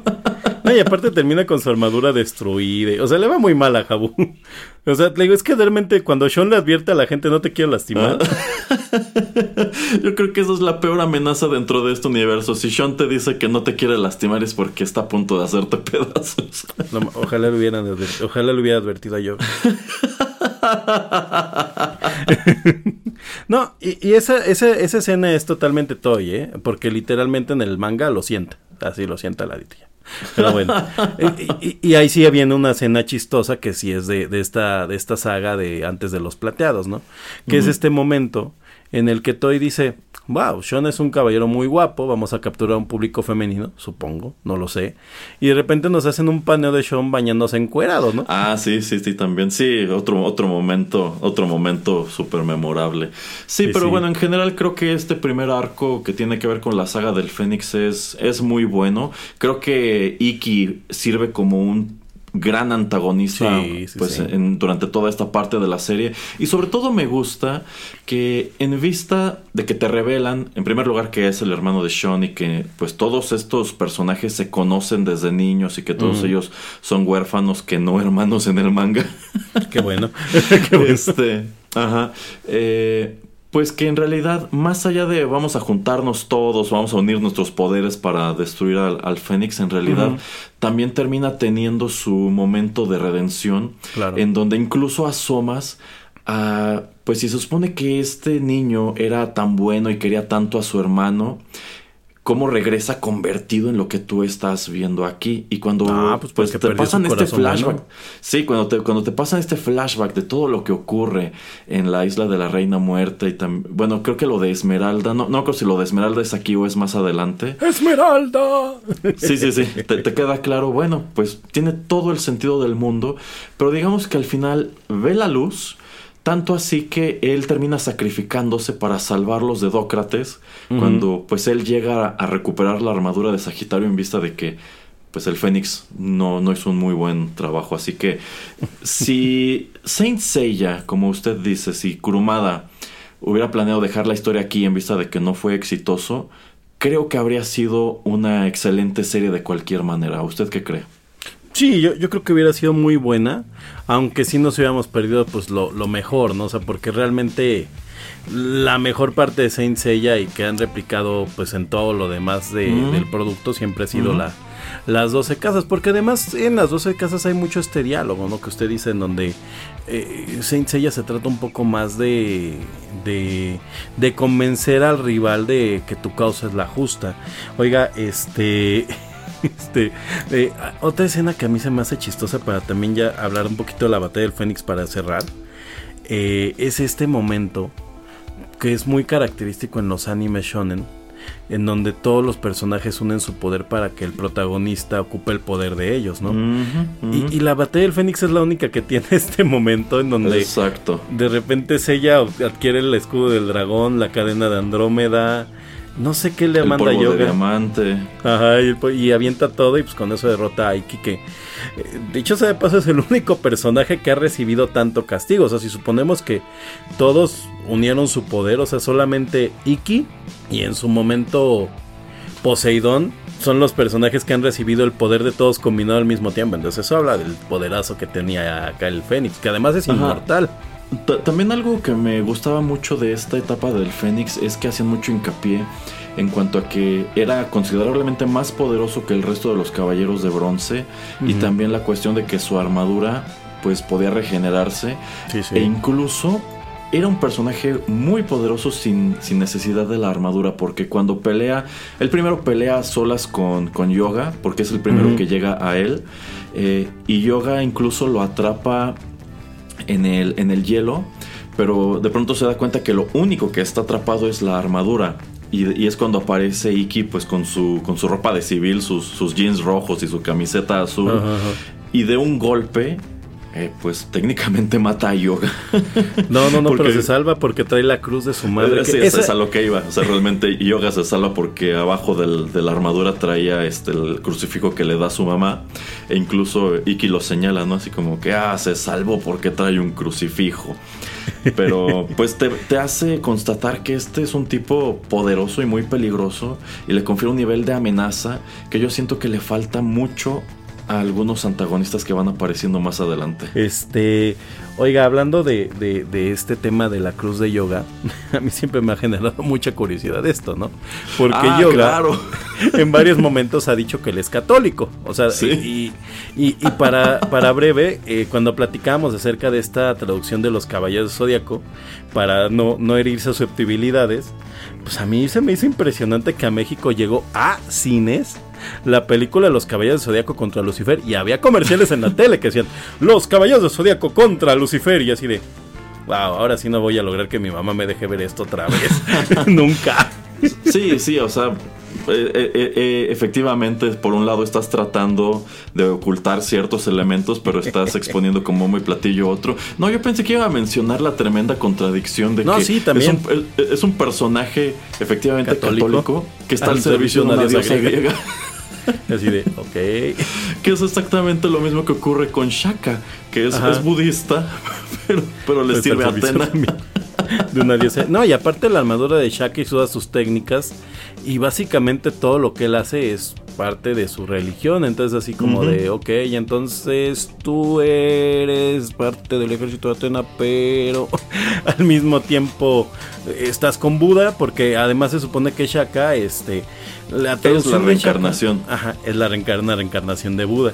Que, Ajá, es lo que, exacto. que es donde se perdía, porque decían de Shaka es el hombre más cercano a Dios. No, es un hombre que reencarnó como que, que reencarnó como un Buda, ¿no? Y es el hombre más cercano al poder de un Dios, eso sí. Yo siento que ese es un detalle que se pierde en la traducción, no es un error de traducción, pero este, sí, sí, esos son, son detalles curiosos como pues son personajes que le sirven a la diosa griega de la guerra, pero por otro lado profesan otra religión. No, no, no, y, y peor, y se pone más complicado cuando llegan los dioses asgardianos, Ah, que también. son los dioses nórdicos, y, y para Ajá. colmo en el, en el manga de los Canvas también pelean contra los dioses aztecas, bueno, contra uno. Entonces es Ah, como sí. de Sí, sí, hay una dios, hay una guerra entre dioses. Es como la cosa de, Loba- de Thor Love and Thunder. Exacto, exacto. Yo lo que me quedé pensando es como Love and Thunder, en donde resulta que todos estos dioses de distintas religiones sí son reales. Si son reales y hacen orgías juntos en películas de Disney. Gracias, Disney. Exacto. Pero bueno, vamos con otra melodía, señor Geek, y continuamos la charla.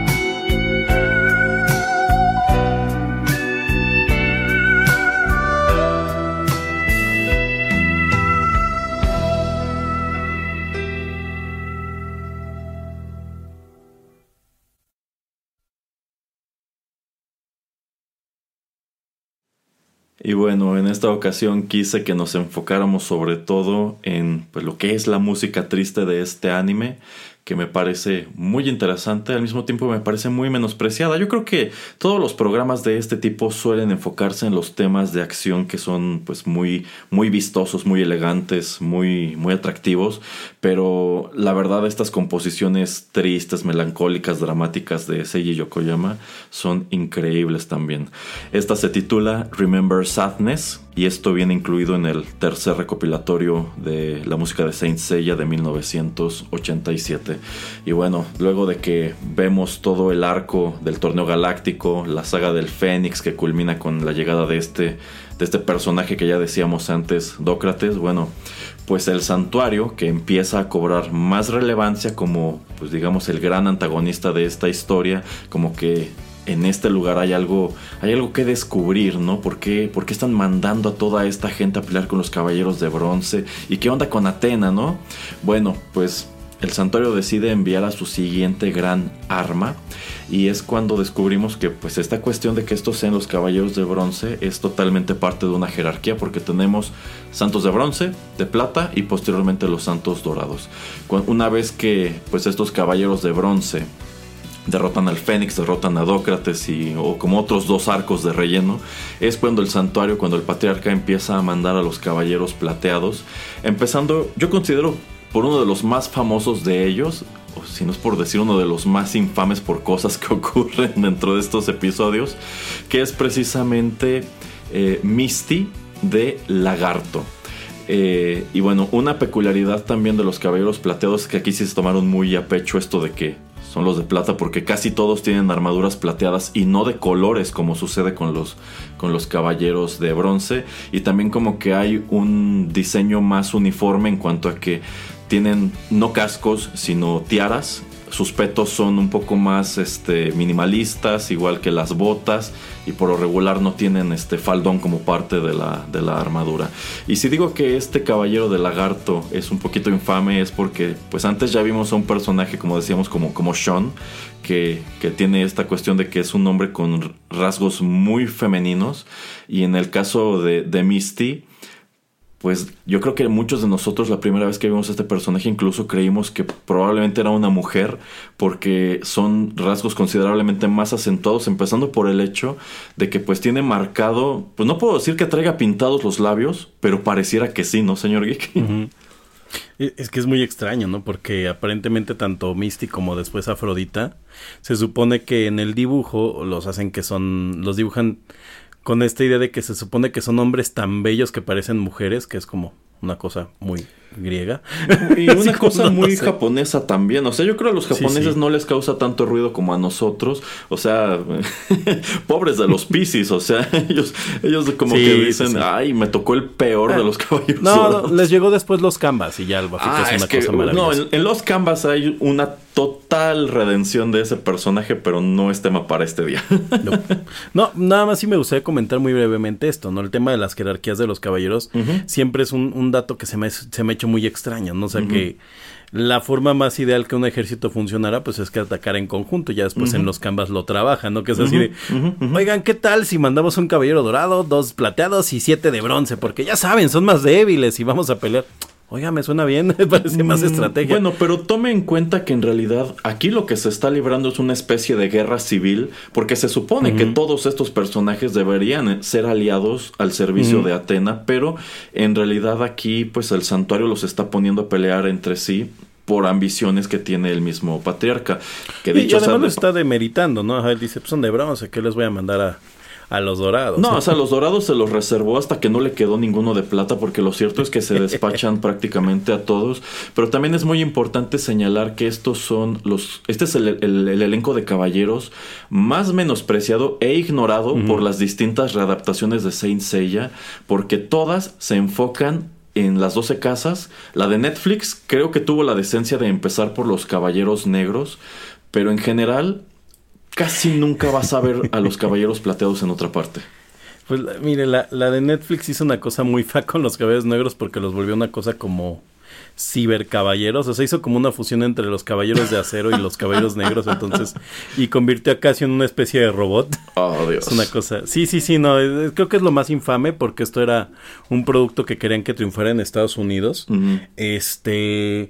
Pero sí se dieron al. Sí se dieron el gusto de poner a Misty. Que Misty se supone que es un personaje muy importante porque era el líder de todos los caballeros de plata. Eh, Eh, sí, porque incluso aquí lo mencionan los que van llegando, que en sí aquí- eh, su intención dentro de todo esto es vengar a Misty. O sea, sí te queda claro que Misty era un personaje importante y no es, Sí, no líder. es el primero porque sea el más débil. Sí, no era el primero porque dijimos, a ver, vamos, dijo el, dijo el patriarca, vámonos rápido. Se va Misty, que es el, el bueno de esto. Por cierto, eh, quería comentar, estos caballeros con los labios pintados tienen siempre una peculiaridad en el doblaje que no sé si también la hagan en el japonés, que todos, todos por, por default tienen que tener una voz, una voz sumamente grave. Para que no haya duda, es así de... O sea, es, es muy bonito, es muy guapo, pero tiene que hablar así. Efectivamente, efectivamente. Y nunca me he puesto a investigar cómo es la voz de, de Misty en, en- en japonés. Pero este, sí, supongo que ellos estaban conscientes al momento de doblar esto, que estos sean personajes un poquito conflictivos. Entonces necesitamos dejar claro, este es su nombre. Sí, sí, sí, es así de... Hola, soy el caballero de la garra. Bueno, y, por si no nos quedó claro, pues Misty tiene la peculiaridad de que enfrenta en solitario a Seiya y lo hace pedazos. Eh, incluso, este, creo que lo termina enterrando, ¿no? Sí, lo, Sí, sí. y, y una vez que termina este combate, eh, la, bueno, la sangre de Seiya este, le cae encima y como se supone que efectivamente es esta especie de hombre pues muy hermoso, dice, oh, no puedo permitir que la sangre de este caballero inferior ensucie mi cuerpo. No, Y aparte se supone que nunca había perdido un combate, o sea que Misty nunca había conocido la derrota, entonces para él era así como una cosa asquerosa. De, de hecho, la, la, la, la escuela de Misty la retoma mucho en el personaje de Afrodita. Podríamos pensar que son que es su alumno. Eh, es- esas- ese sería un argumento muy interesante, pero pues Misty tiene esta cuestión de que se desnuda en la playa y se mete a lavar. Escenas de desnudos. Exacto, se mete a lavar al mar y es en donde te queda totalmente claro que pues es un hombre porque hay, hay partes en donde se ve de frente. Perdone, perdone, pero es que no puedo, no puedo imaginar a los caballeros encuerándose sin ese, sin esa música atrás. Sí, pero bueno, en definitiva Misty es uno de los caballeros de plata más espectaculares, no solo porque es el primero, sino porque en realidad es uno que, pues, te queda claro, sí está muy por encima del nivel de Seiya al principio, y los que van arrojando posteriormente, como este que, estos dos que pelean con Marin en la, en la misma playa, por ejemplo, la verdad es que no hacen tanto daño y son derrotados de una manera relativamente sencilla. Como que ya empezamos a encontrar un poquito esa fórmula de que el villano hará gala de sus poderes, quizá no Mm. queda uno o dos por acá, pero enseguida alguien arrojará un ataque todavía más poderoso con el cual lo van a neutralizar por Sí, completo. le- levantan más su cosmos, ¿no? De hecho, es, es muy triste porque cuando, cuando aparecen estos tres caballeros plateados que vienen a, a vencer a Mis, a vengar a Misty, pues aparece este tipo gigante que es parecido al del oso, que es Moses de la ballena. Este cuate que hace como hologramas que se llama, que es del de perros de casa, Ujú. pero aparece sobre todo nuestro maravilloso y querido compatriota Dio de Mosca, porque Kurumada vino una vez a México y se le imaginó que se le, o sea, pensó que la Ciudad de México era muy sucia. Y, y le dio la, la armadura a un mexicano de la mosca y ni siquiera me acuerdo cuál es su poder, pero Dio de Mosca es mexicano. Uh, bueno, aquí ya. na- na- nada más este precisión. Eh, no, Moses de Ballena es el que pelea con Marin en la playa. Este Ajá. grandote que llega en, en este equipo, que ya son de los últimos caballeros plateados que les arrojan. Es este, no me acuerdo cómo, cómo se llama, pero él es el caballero de Hércules. Ah, sí, sí, sí, el de Hércules, que es como un cuate que trae como... Es, esos aparecen cuando pelean en la parte en donde llega Yoria. Exacto, sí, sí, de, de hecho ya es terminando prácticamente esta, es- esta parte porque en, en sí es un episodio muy espectacular. En primer lugar, porque esto es después de, de la pelea con Perseo, que bueno, ya, llegaremos a ese punto, pero... eh, Efectivamente, todos terminan bastante maltrechos de, de, este, de esta pelea. Seiya está en el hospital. Y todo este todo, todos estos acontecimientos arrancan porque Shina va a buscarlo al hospital con la intención de matarlo. Es más o menos por aquí donde descubrimos que tanto Shina como Marin también son este, caballeros de plata. Eh, y pues Shina ataca a Seiya, lo sigue fuera del hospital a este, pues a esta zona como boscosa y es cuando se da esta cuestión muy dramática en donde te revelan que estos dos pues se conocían igual desde niños y en realidad este pues Shina está enamorada de él y es también cuando llega a interrumpir este momento bello a Ioria, ya, ya adoptando su, su persona del caballero dorado de Leo. Eh, Que- pero que, para este para este punto ay perdóneme que para este punto viene este diálogo maravilloso de, de Ayoria no cuando le pide al, pat- al papa al patriarca ir y dice a a mí lo lo haría pedazos Ah, sí. porque es el caballero de Leo tiene que ser fregoncito Sí, sí, sí. Pero bueno, en sí, eh, Ayoria este, está convencido también de que estos caballeros de bronce son traidores al santuario y él viaja a Japón con toda la intención igual de deshacerse de Seiya. Antes de que tenga oportunidad de actuar, es cuando aparecen estos tres caballeros de plata que llegan de nuevo con la consigna de, de vengar a Misty. Y por ahí le acomodan dos o tres patadas a, a Seiya. Y es cuando ocurre este momento súper, súper, súper espectacular. O al menos a, a mí me lo pareció en aquel entonces. Que Seiya va cayendo, están listos para rematarlo y empieza a brillar pues su cosmos este dorado y es cuando regresa por fin la armadura de Sagitario que estaba escondida en un lago y arropa a Seiya y Seiya sin tirar un solo golpe se despacha a los tres Sí, y sí. en el siguiente episodio tenemos el primer vistazo de Seiya vistiendo la armadura de Sagitario peleando contra Ayoria prácticamente al tú por tú.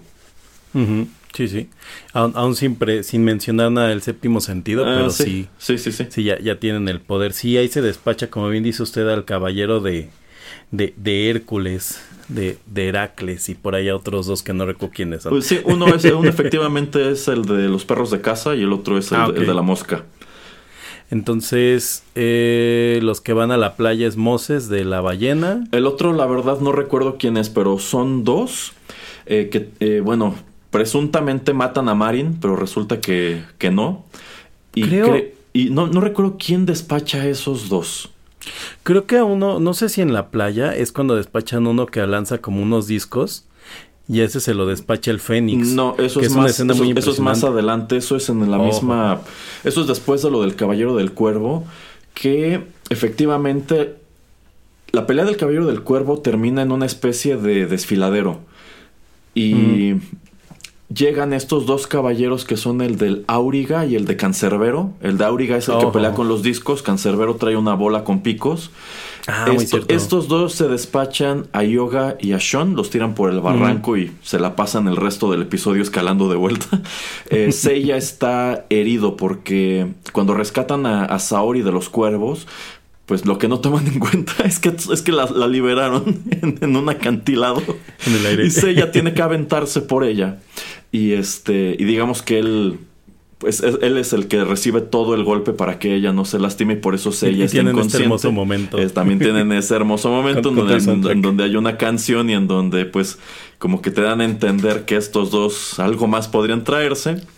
Pero efectivamente es Iki quien llega muy espectacular a despacharse a estos dos caballeros de plata con, con suma facilidad y pues da pie a un, un- un gran momento. Es otro de estos puntos en donde constatas que con el caballero del Fénix no se juega. Sí, no, él es otro nivel y aparte sí te e- es muy ma- es muy este es muy mala leche porque este cuate yo creo que esa es una de las muertes más espectaculares de todo Saint Seiya, sí, ¿eh? sí, sí, que le corta los brazos. Ah, sí, sí, sí. Y todo es parte de una ilusión porque en sí él está Ajá, convencido de que, de que venció al Fénix. Pero, todo, pero todo se lo está imaginando y lo que ocurre en realidad es eso, que sus propios discos terminan mutilándolo. Sí, sí, sí, sale su man- sale su bracito mocho. Sí, sí, sí, sí, sí, aparece ya todo. Bueno, hay que decirlo, o sea, este anime, este anime era muy sangriento y muy violento, Qué pero en aquel entonces no nos espantábamos. No, no, no, de hecho era así como de Moss, dame más. Y bueno, Sí, creo sí. que por eso creo Sí, que por pero- eso no, terminaron. Sí, pero, o sea, hay cosas muy padres en los Caballeros de Plata y por eso creo que es una lástima que sea uno de los arcos más menospreciados y más eh, olvidados. Sí, lo, lo que pasa es que El problema con los caballeros de plata es que, y bien nos pasó ahorita que estamos haciendo el resumen, es que es medianamente caótica la narrativa de los caballeros, porque no hay una línea recta. Los caballeros dorados, las 12 casas, eh, una de las cosas que tiene es que es muy, muy lineal, o sea, y de verdad, o sea, tal cual es una Sí, sí, línea. sí, porque a nadie se le ocurre vamos a trepar alrededor, ¿no? Tenemos que seguir sí. tenemos que- Exacto, eso es lo peor, que tienes esta cuestión en donde dices, bueno, estos, estos caballeros de bronce se han tardado todo este tiempo en llegar a este punto y Casio viaja prácticamente desde su chocita hasta la casa de Leo como en cinco minutos. Rodeando, pero rodea así. tic, tic, tic, tic, tic. De hecho, hay una foto en donde se ve así como está el santuario y se hay, uno, hay como un huequito atrás de las casas. Ajá, ajá, Y exacto. O sea, por ahí tú- pasó tú- Casios. tú- tú veías este mapa al principio de cada episodio y decías, es que ¿por qué están siguiendo las escaleras? Podrían irse por acá y llegan más rápido. Que lo brinquen. Oiga, no, pueden brincar mi casa. Ah, ahorita venimos. Ajá, exacto. Sí, pero este, no, hay, hay muy buenos combates aquí como estos que mencionamos. Otro que me gusta mucho es, es cuando llegan los caballeros de acero, porque los ataca, en, eh, eh, bueno, ya ve que durante una parte de la historia vuelven el- las ruinas del Coliseo como su cuartel general. Y Ajá. allí los ataca un caballero. El caballero de la flama. El caballero de Babel, que también, bueno, es de la flama, Ajá. es el caballero de Babel. Hace rato no me acordaba. Lo que no recuerdo es su nombre. Pero. Babel de la flama. Ah, es que es Ah, Babel, es Babel de la flama. exacto. Que, Él no- tiene un que es otro combate. caballero Toy. Ah, sí, sí. Él tiene un combate muy espectacular con Yoga porque pues este caballero utiliza el fuego. Este. Y Yoga, pues, utiliza el polvo de diamante y otras técnicas como para neutralizar las, las llamas, pero le está costando mucho trabajo. Y es cuando ocurre este glorioso, glorioso momento que aparecen tres estrellas surcando el firmamento y se posan en el lugar donde estaba originalmente la armadura de Sagitario. y aparecen ajá. estos tres chicos y todos se quedan así como que, oh, ¿quiénes serán? ¿Serán amigos o enemigos? Que es lo que, es lo que, dice, lo dice el narrador, es lo que dice el narrador. Y este, y, y contemplan parte del combate allí sin hacer nada, ¿no? Muy misteriosos. Y más Pero adelante. eso pasa mucho en Saint Seiya. Sí, que sí, muchos sí, sí, enemigos exacto. Así Y- que andan así, tal vez debería hacer algo mientras hace la coreografía del baile del diamante. Y cuando Yoga empieza a perder esta pelea porque está, está cansándose, está perdiendo Cosmo, es cuando por fin estos tres intervienen y tienen esta secuencia donde adoptan sus armaduras y se presentan como los caballeros de acero. Los caballeros de acero. Los caballeros de acero. de acero? Los caballeros de acero. ¿De acero? Y aparte llegan con esta canción súper épica, ¿no? Ah, sí, sí, sí, sí, sí. Ah, eh, eh, eh, esa, esa como me gustaba, lástima que no la usaban Sí, sí, sí. tanto. Este, y bueno, los caballeros de acero son exclusivos del, del anime y se nota por eso, más después de esta saga nunca vuelven a, a aparecer. Aunque. Ajá. Y además es, es bien notorio que, ese, que esos personajes están totalmente enfocados al público infantil. Porque, ah, sí. Número uno, los, la- los, este... Son niños. Los objects. Ajá, número uno eran niños. Ajá. Número dos, los objects eran como esta especie de, de mechas, que era lo que les gustaba a los niños japoneses. Como que en un punto dijeron, oye, pues es que los niños de 5 a 7 años no están comprando los, este, los clots. Ah, ahorita nos inventamos algo, ¿no? Sí, de hecho, bueno, ya ve que uno es el pez espada, otro es el zorro y el halcón. De hecho, la armadura del, del rojo, el halcón, me gustaba mucho. Creo que tenía un muy buen diseño y también Sí. eh, este gadget. Bueno, lo que me gusta mucho de esta primera aparición es que tienen gadgets netamente útiles, como el hecho de que este del halcón en uno de los de los antebrazos tiene una especie Jala, de ¿no? turbinas que jalan el fuego y se lo devuelven. Entonces dices, pues estos parecían ser personajes interesantes y muy útiles, pero como no eran canon, no volvieron a aparecer. No, y qué bueno, porque hubieran sido muy raros en las 12 casas. Sí, sí, Oiga, y, sí. el- y el zorro, ¿no? Que aparte es un puchi total, porque es un niño en patineta. O sea, es- no, o sea, los noventas no podían ser más noventas. Ah, es que yo creo que lo espectacular del zorro era eso, que su armadura se convertía en una especie de carrito patineta y ya cuando saltaba se desarmaba y pues se, se y se ensamblaba en su la cuerpo. armadura, ¿no? ¿no? Y el pez, el pez era el que sí, quién sabe qué hacía. Por cierto Eh, que en la... Ajá. Ajá. Eh, Ah, no, yo no me acuerdo qué hacía el pez. Eh, no me acuerdo qué hace en este combate en específico, pero en el otro donde juegan un papel importante, él neutraliza las ondas psíquicas de Espartano. ah, que ya. para Ah, eso se yo no supone que sirve su este. casco. El buen espartano, que nadie nos acordamos de él. Este, sí, ¿no? Y, y sabe, yo siempre creí en esta pelea contra Argol. No sé si usted recuerda que cuando presentan a lo presentan como un villanazo, porque hay unos niños que quieren santuario. escapar del santuario. Ajá. Ajá. Y Argol les dice, les voy a permitir que escapen, pero no volteen hacia atrás. Ah, sí, sí, sí, sí. No, no es cierto, no, le dice, les voy a permitir que escapen. Ah, sí, que pero se vayan él- del él, se voltea y le dice, me daré la vuelta y voy a permitir Ajá. que escapen, pero es plan con maña porque, bueno, Tiene ya sabemos lo que había en su espalda. Y, y yo siempre, cuando era niño, pensé que ahí habían quedado los caballeros de acero. sí, yo, yo pensé que esos eran los niños, pensé que esos eran los que Tienes "Ah, razón, el pobrecito". diseño se parece bastante, nunca lo había, nu- nunca había reparado en eso. Pero son mire, medianamente similares, pero no son, Sí. o sea, no son ellos, pero sí como que, ¿qué? ¿quién sabe? Se fueron de vacaciones y dijeron, ah, el santuario está muy rudo. Sí, pero bueno, para terminar nada más con lo del Caballero de la Flama, en realidad la intervención de los Caballeros de Acero solo es como un, como para poner una pausa, dar tiempo a que Yoga se recupere, porque ellos así como llegan, este, hacen gala de sus habilidades y se van. Yoga termina derrotando a Babel, pero también este es un momento muy importante porque es cuando se revela que Saori es la, es la verdadera reencarnación de Muy Atena cierto. e incluso eh, pues ella acompaña en sus últimos momentos a Babel y los otros lo señalan que tuvo un gran privilegio porque es ella quien lo acompaña este en su muerte. Y pues esto e- este es un momento importante porque ahí es en donde podríamos decir que terminan los Caballeros de Plata e inicia la saga de los de, de la- de los Caballeros de Oro eh, que bueno, no es el, el tema, este, hoy, hoy no abordaremos ese tema porque podremos aventarnos sin ningún problema otras dos horas nada más allí, o incluso más, pero pues sí. es cuando deciden que van a ir al, Sí, es cuando- al santuario a exacto. enfrentar directamente, ¿no? Exacto, es cuando Eh, deciden que van al santuario y creo que a- no, y de hecho ahora sí es cuando dicen, pues lo que necesitamos primero es mandar una expedición de reconocimiento y se suben célebremente a un avión que se van Y los- este, se los tiran. es- sí, se van este en un avión eh, Seiya, eh, Shiryu y Sean me parece. Sí, sí. Y, en- Y- y en práctica altamente morenista, ya sé dónde está trabajando ahora Espartano.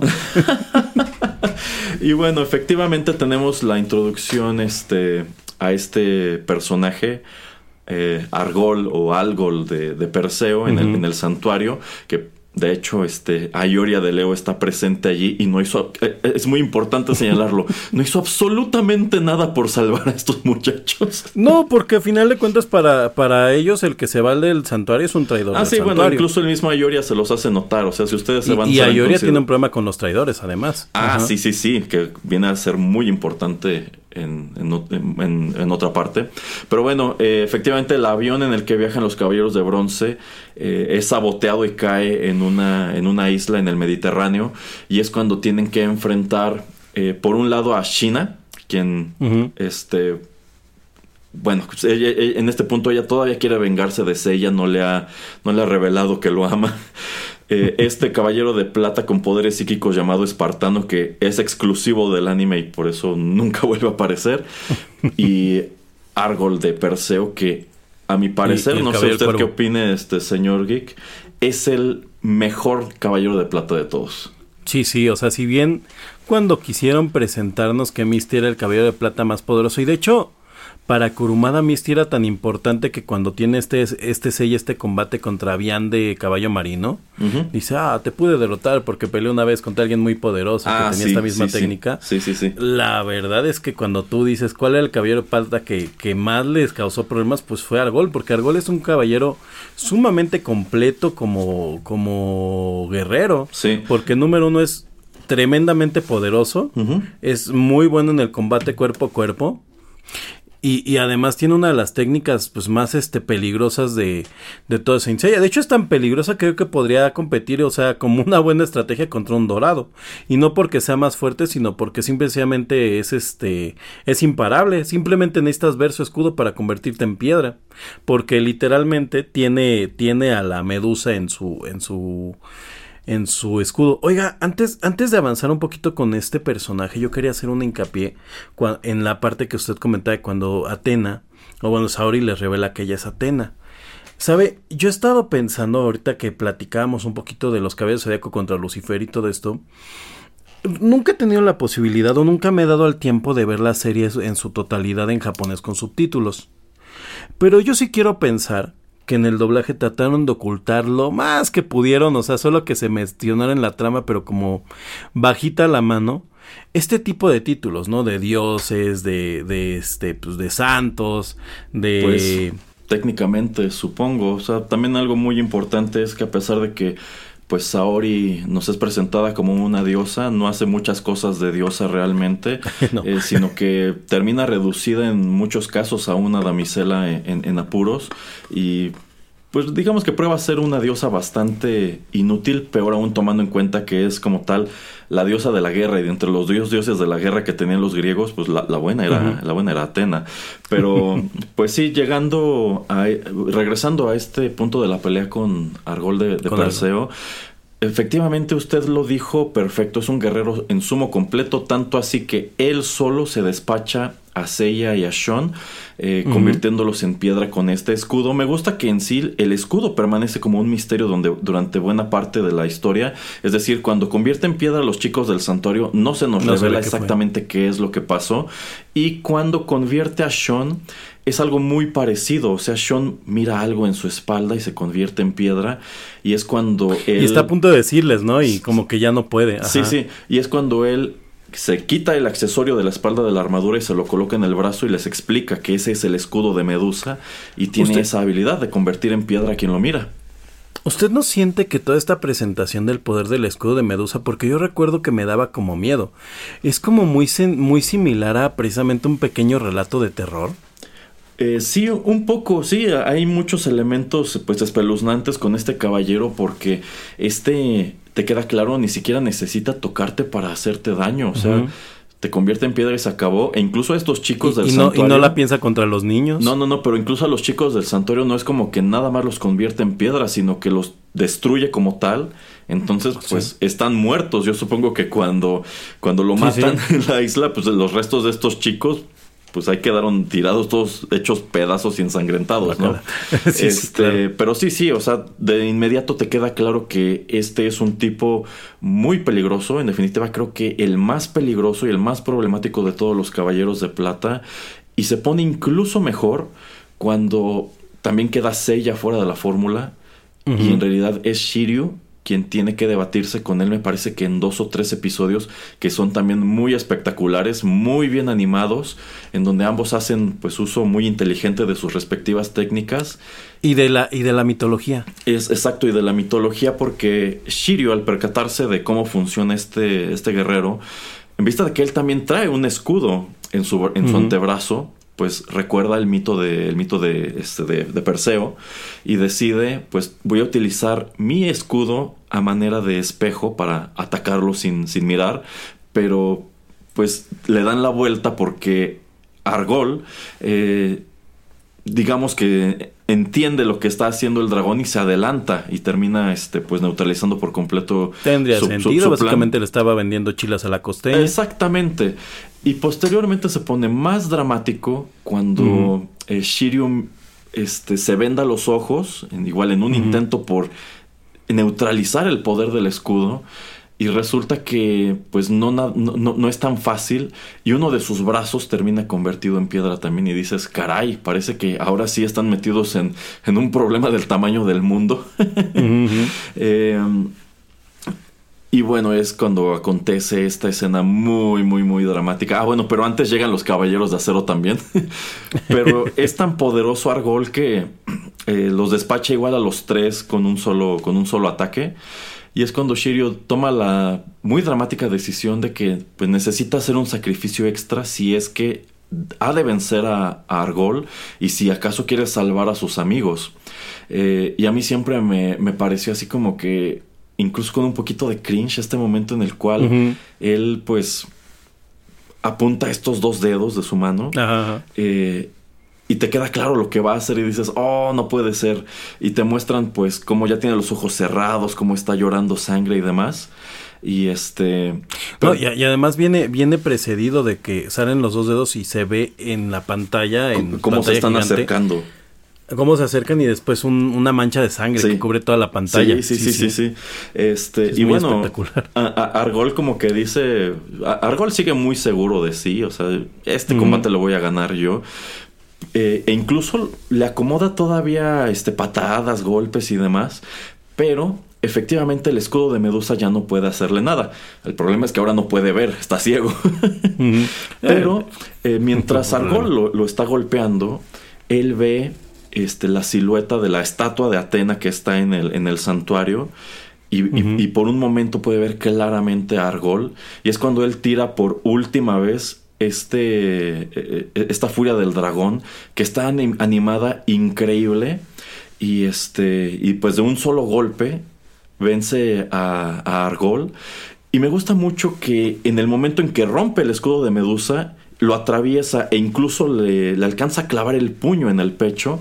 Argol este, comenta este, que está muy sorprendido, ¿no? Que es un hombre muy valiente. o sea, se, se cegó a sí mismo solamente para poder derrotarlo. Y dices, wow, este, este combate estuvo increíble. Sí, sí, y, aparte esto es algo que pasa mucho en, en estos combates de los caballeros, ¿no? Y de hecho se repite mucho en la fórmula de, de los dorados, en donde los, los rivales, aunque cambien o no de parecer con sus este, ideologías, porque pues ellos todos están diciendo que la Atena es falsa, y que ellos tienen a la de verdad arriba y en el, en el, atrás del cuarto del Papa. Sí. sí, sí. Nadie la ha visto, pero ahí está. sí, sí, sí, sí. Es como, es como la, la, la reserva de oro de Estados Unidos, ¿no? Pues nadie la ve, pero ahí está. este. eh, todos estos combates que vienen después pasa mucho esto, ¿no? Donde todos los, los personajes que se supone que eran superiores a los bronce pues, terminan reconociéndoles el, el gran sacrificio que hacen y se vuelven, o sea, sí vuelven a, a- a lograr tener fe en que esta Atena es la real, porque estos son los cabellos del milagro, que solamente pueden ganar estos combates en donde están en clara desventaja siempre gracias al favor de Atena y a que pues, no tienen límites, ¿no? De hecho, nada más así como comentario muy rápido, siempre preguntan quién es más fuerte, Goku o Seiya, ¿no? Pues, eh, la respuesta fácil parecería que siempre va a ser Goku porque el tipo destruye galaxias, pero el tema es que los caballeros zodiaco el poder que tienen es que pueden elevar su poder hasta el infinito, o sea, no tienen límite. Y eso es lo que deja claro pues la serie más adelante, ¿no? O sea, que ellos mientras tengan la motivación de Atena, mientras tengan la motivación de que no van a perder y que es un mensaje muy muy de estos japoneses que hacían historias de posguerra, en donde era si tú estás motivado a que no vas a perder, no vas a perder, o sea, y vas a buscar la manera de, de levantarte del peor de los este, escenarios. Y pues es lo que pasa siempre en estos combates, ¿no? Que ellos cuando ya no tienen poder suena esta canción que ya es como meme, ¿no? La- que ya escuchamos. Y, y, y, pues escuchan a Atena y pues, agarran ese segundo aire en donde ganan las batallas, ¿no? Es creo que el resumen de, de, de qué es lo que vuelve tan impresionante a toda la saga que viene adelante. Eh, sí, sí. Fíjese que algo que yo siempre he tenido muy presente de este anime es que este es- esta era una de esas caricaturas que con, con las que mi mamá como que no tenía objeción en que la viéramos porque ella consideraba que al final del día era un producto que estaba lleno de pues de buenos mensajes, ¿no? Porque a menudo se hacía mención pues del valor, de, de la amistad, este, de no darse por vencido y sobre todo este yo creo que a mi mamá le gustaba mucho la dinámica entre Sean e Iki, de que eran dos hermanos muy diferentes entre sí, pero el mayor siempre estaba cuidando al menor y pues te queda claro que eran dos personajes que se querían mucho. Este, Sí, sí. entonces como que hay momentos llenos de frases motivacionales, cosas que te pueden inspirar, e incluso este, pues como que dejarte al borde del, del llanto, ¿no? Porque tiene momentos muy bonitos en, en general, así que yo, yo siento que todos esos ingredientes son los que hacían mágico a este anime y tristemente son cosas que se pierden pues en las distintas adaptaciones y también más adelante en, en las ovas de la saga de Hades, sobre todo pues prácticamente de lo que es Hades para adelante, que ocurren ciertas cosas que hacen que haya un cambio de calidad y un cambio de dinámica muy notorio en todo lo que es este Saint Seiya, pero pues yo considero Sí, de- que de hecho- es- este era un gran, gran, gran producto. Sí, justamente en, la- en esta parte, ¿no? Pierden como mucho este, esta epicidad de los combates, ¿no? Pero, ¿sabe? Le, le pasa un poco lo que a Dragon Ball, o sea, se vuelven tan poderosos que ya no están estos retos tan, tan impresionantes para los bronceados, entonces por eso los, los Zoro ganan tanta tanta popularidad. Yo, yo por ejemplo, en los comentarios que, que siempre veo que son importantes decir es que esta serie eh, sí fue muy adelantada a su época, por ejemplo, en este tipo de temas como lo que usted maneja, ¿no? Lo de la, la hermandad, eh, este tema de Sean, que era un hombre sumamente poderoso pero que no quería pelear, eh, yo siento que es de lo peor que le pasó a la adaptación de Netflix, porque realmente si tú querías presentar un personaje que fuera diferente y que tuviera eh, valores diferentes, Sean siempre lo ha sido. O sea, no, no era necesario convertirlo en mujer. Es más, el hecho de haberlo convertido en mujer eh, lo volvió más bien un cliché, porque ahora va a ser una mujer que no quiere pelear. Y es así como de, ¿por qué? Sí, sí, o sea, no, no toman en cuenta que ya tienen a un personaje muy interesante y que por sí Hasta solo creo- deconstruido, si lo quieren ver así. Exacto, o sea, se adecua por sí solo a estas ideologías este, muy vigentes de hoy y como usted dice, o sea, termina siendo totalmente un tropiezo. Ellos creían que estaban pues manejando un discurso de inclusión, pero en realidad terminan sacando a un personaje muy interesante y reemplazándolo por otro que pues sencillamente por ser mujer tiene estos estereotipos. Exacto, inclu- incluso yo lo, yo lo comentaba, si querían hacer un personaje incluyente, digo, a mí no me hubiera encantado la idea, pero si querían mo- mover un personaje eh, masculino a femenino, pues era Iki, porque Iki iba, iba a ser eh, un personaje con que resuelve todo, que es sumamente poderoso, eh, iba a ser una cosa parecida a Furiosa en Mad Max, porque era, era un personaje tremendamente resolutivo y que tenía como más sentido, pero bueno. Sí, sí, sí. Pero bueno, sobre ese tipo de tropiezos, sobre ese tipo de adaptaciones menos afortunadas del mismo material, podemos platicar en otra ocasión, señor Geek. Por ahora, es. este, si no tiene usted algo más que agregar, podemos ir a nuestra graciosa despedida. La misa del Papa ha terminado. Sí, bueno, eh, ya regresaremos, por supuesto, con la continuación de esto. En definitiva, tanto ustedes como nosotros nos quedamos con muchas ganas de hablar de lo que sigue, de, la- de las 12 casas, pero insisto, eh, sobre eso podemos hacer todo un programa en vista de que hay un buen número de personajes, en vista de que hay un buen número de cuestiones que terminan por convertirse en parte de la fórmula, en parte del cliché y demás. Así que por ahora no queda sino agradecer su atención, recordarles que si les gustó este programa, pues que lo compartan para ayudar al canal a crecer y que si se perdieron lo anterior de Rotterdam Retro 2000 o en su defecto de cualquier otro programa del podcast de Rotterdam Press, pues todo lo pueden encontrar en SoundCloud totalmente gratuito. Allí nuestros contenidos están acomodados en, en una biblioteca, están repartidos en distintas listas de reproducción, así que pueden navegar fácilmente por sus favoritos o encontrar aqu- aquellas cosas que se hayan perdido. Despídase, señor Geek. ¡Erasmo! ¡Erasmo! Dígame, patriarca. ¡Erasmo! ¿No viste mi rapi que pedí hace rato? Ahí venía Yoria con su, con su mochila de, de Uber No. Eats. No, Ayuria se roba los que... los charritos. Y tampoco el señor Pereira, Erasmo. Erasmo, quiero que destruyas ese horrible señor Pereira. Lle- Llevo años intentándolo, patriarca, pero sencillamente es hierba mala. Es verdad. Así que, bueno, por ahora no nos queda sino, sino elevar nuestro cosmos. y, y agradecerles eh, que nos hayan acompañado en este, en este comentario a propósito de los Caballeros del Zodiaco. Estén atentos a los nuevos contenidos de este podcast y también a lo que se avecina en, en este programa, Rotterdam Retro 2000. Hasta la próxima.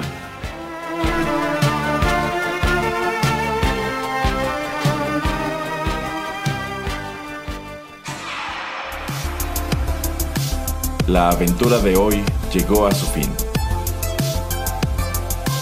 Pero aún queda mucha nostalgia por recorrer. Te esperamos aquí, en Rotterdam Retro 2000.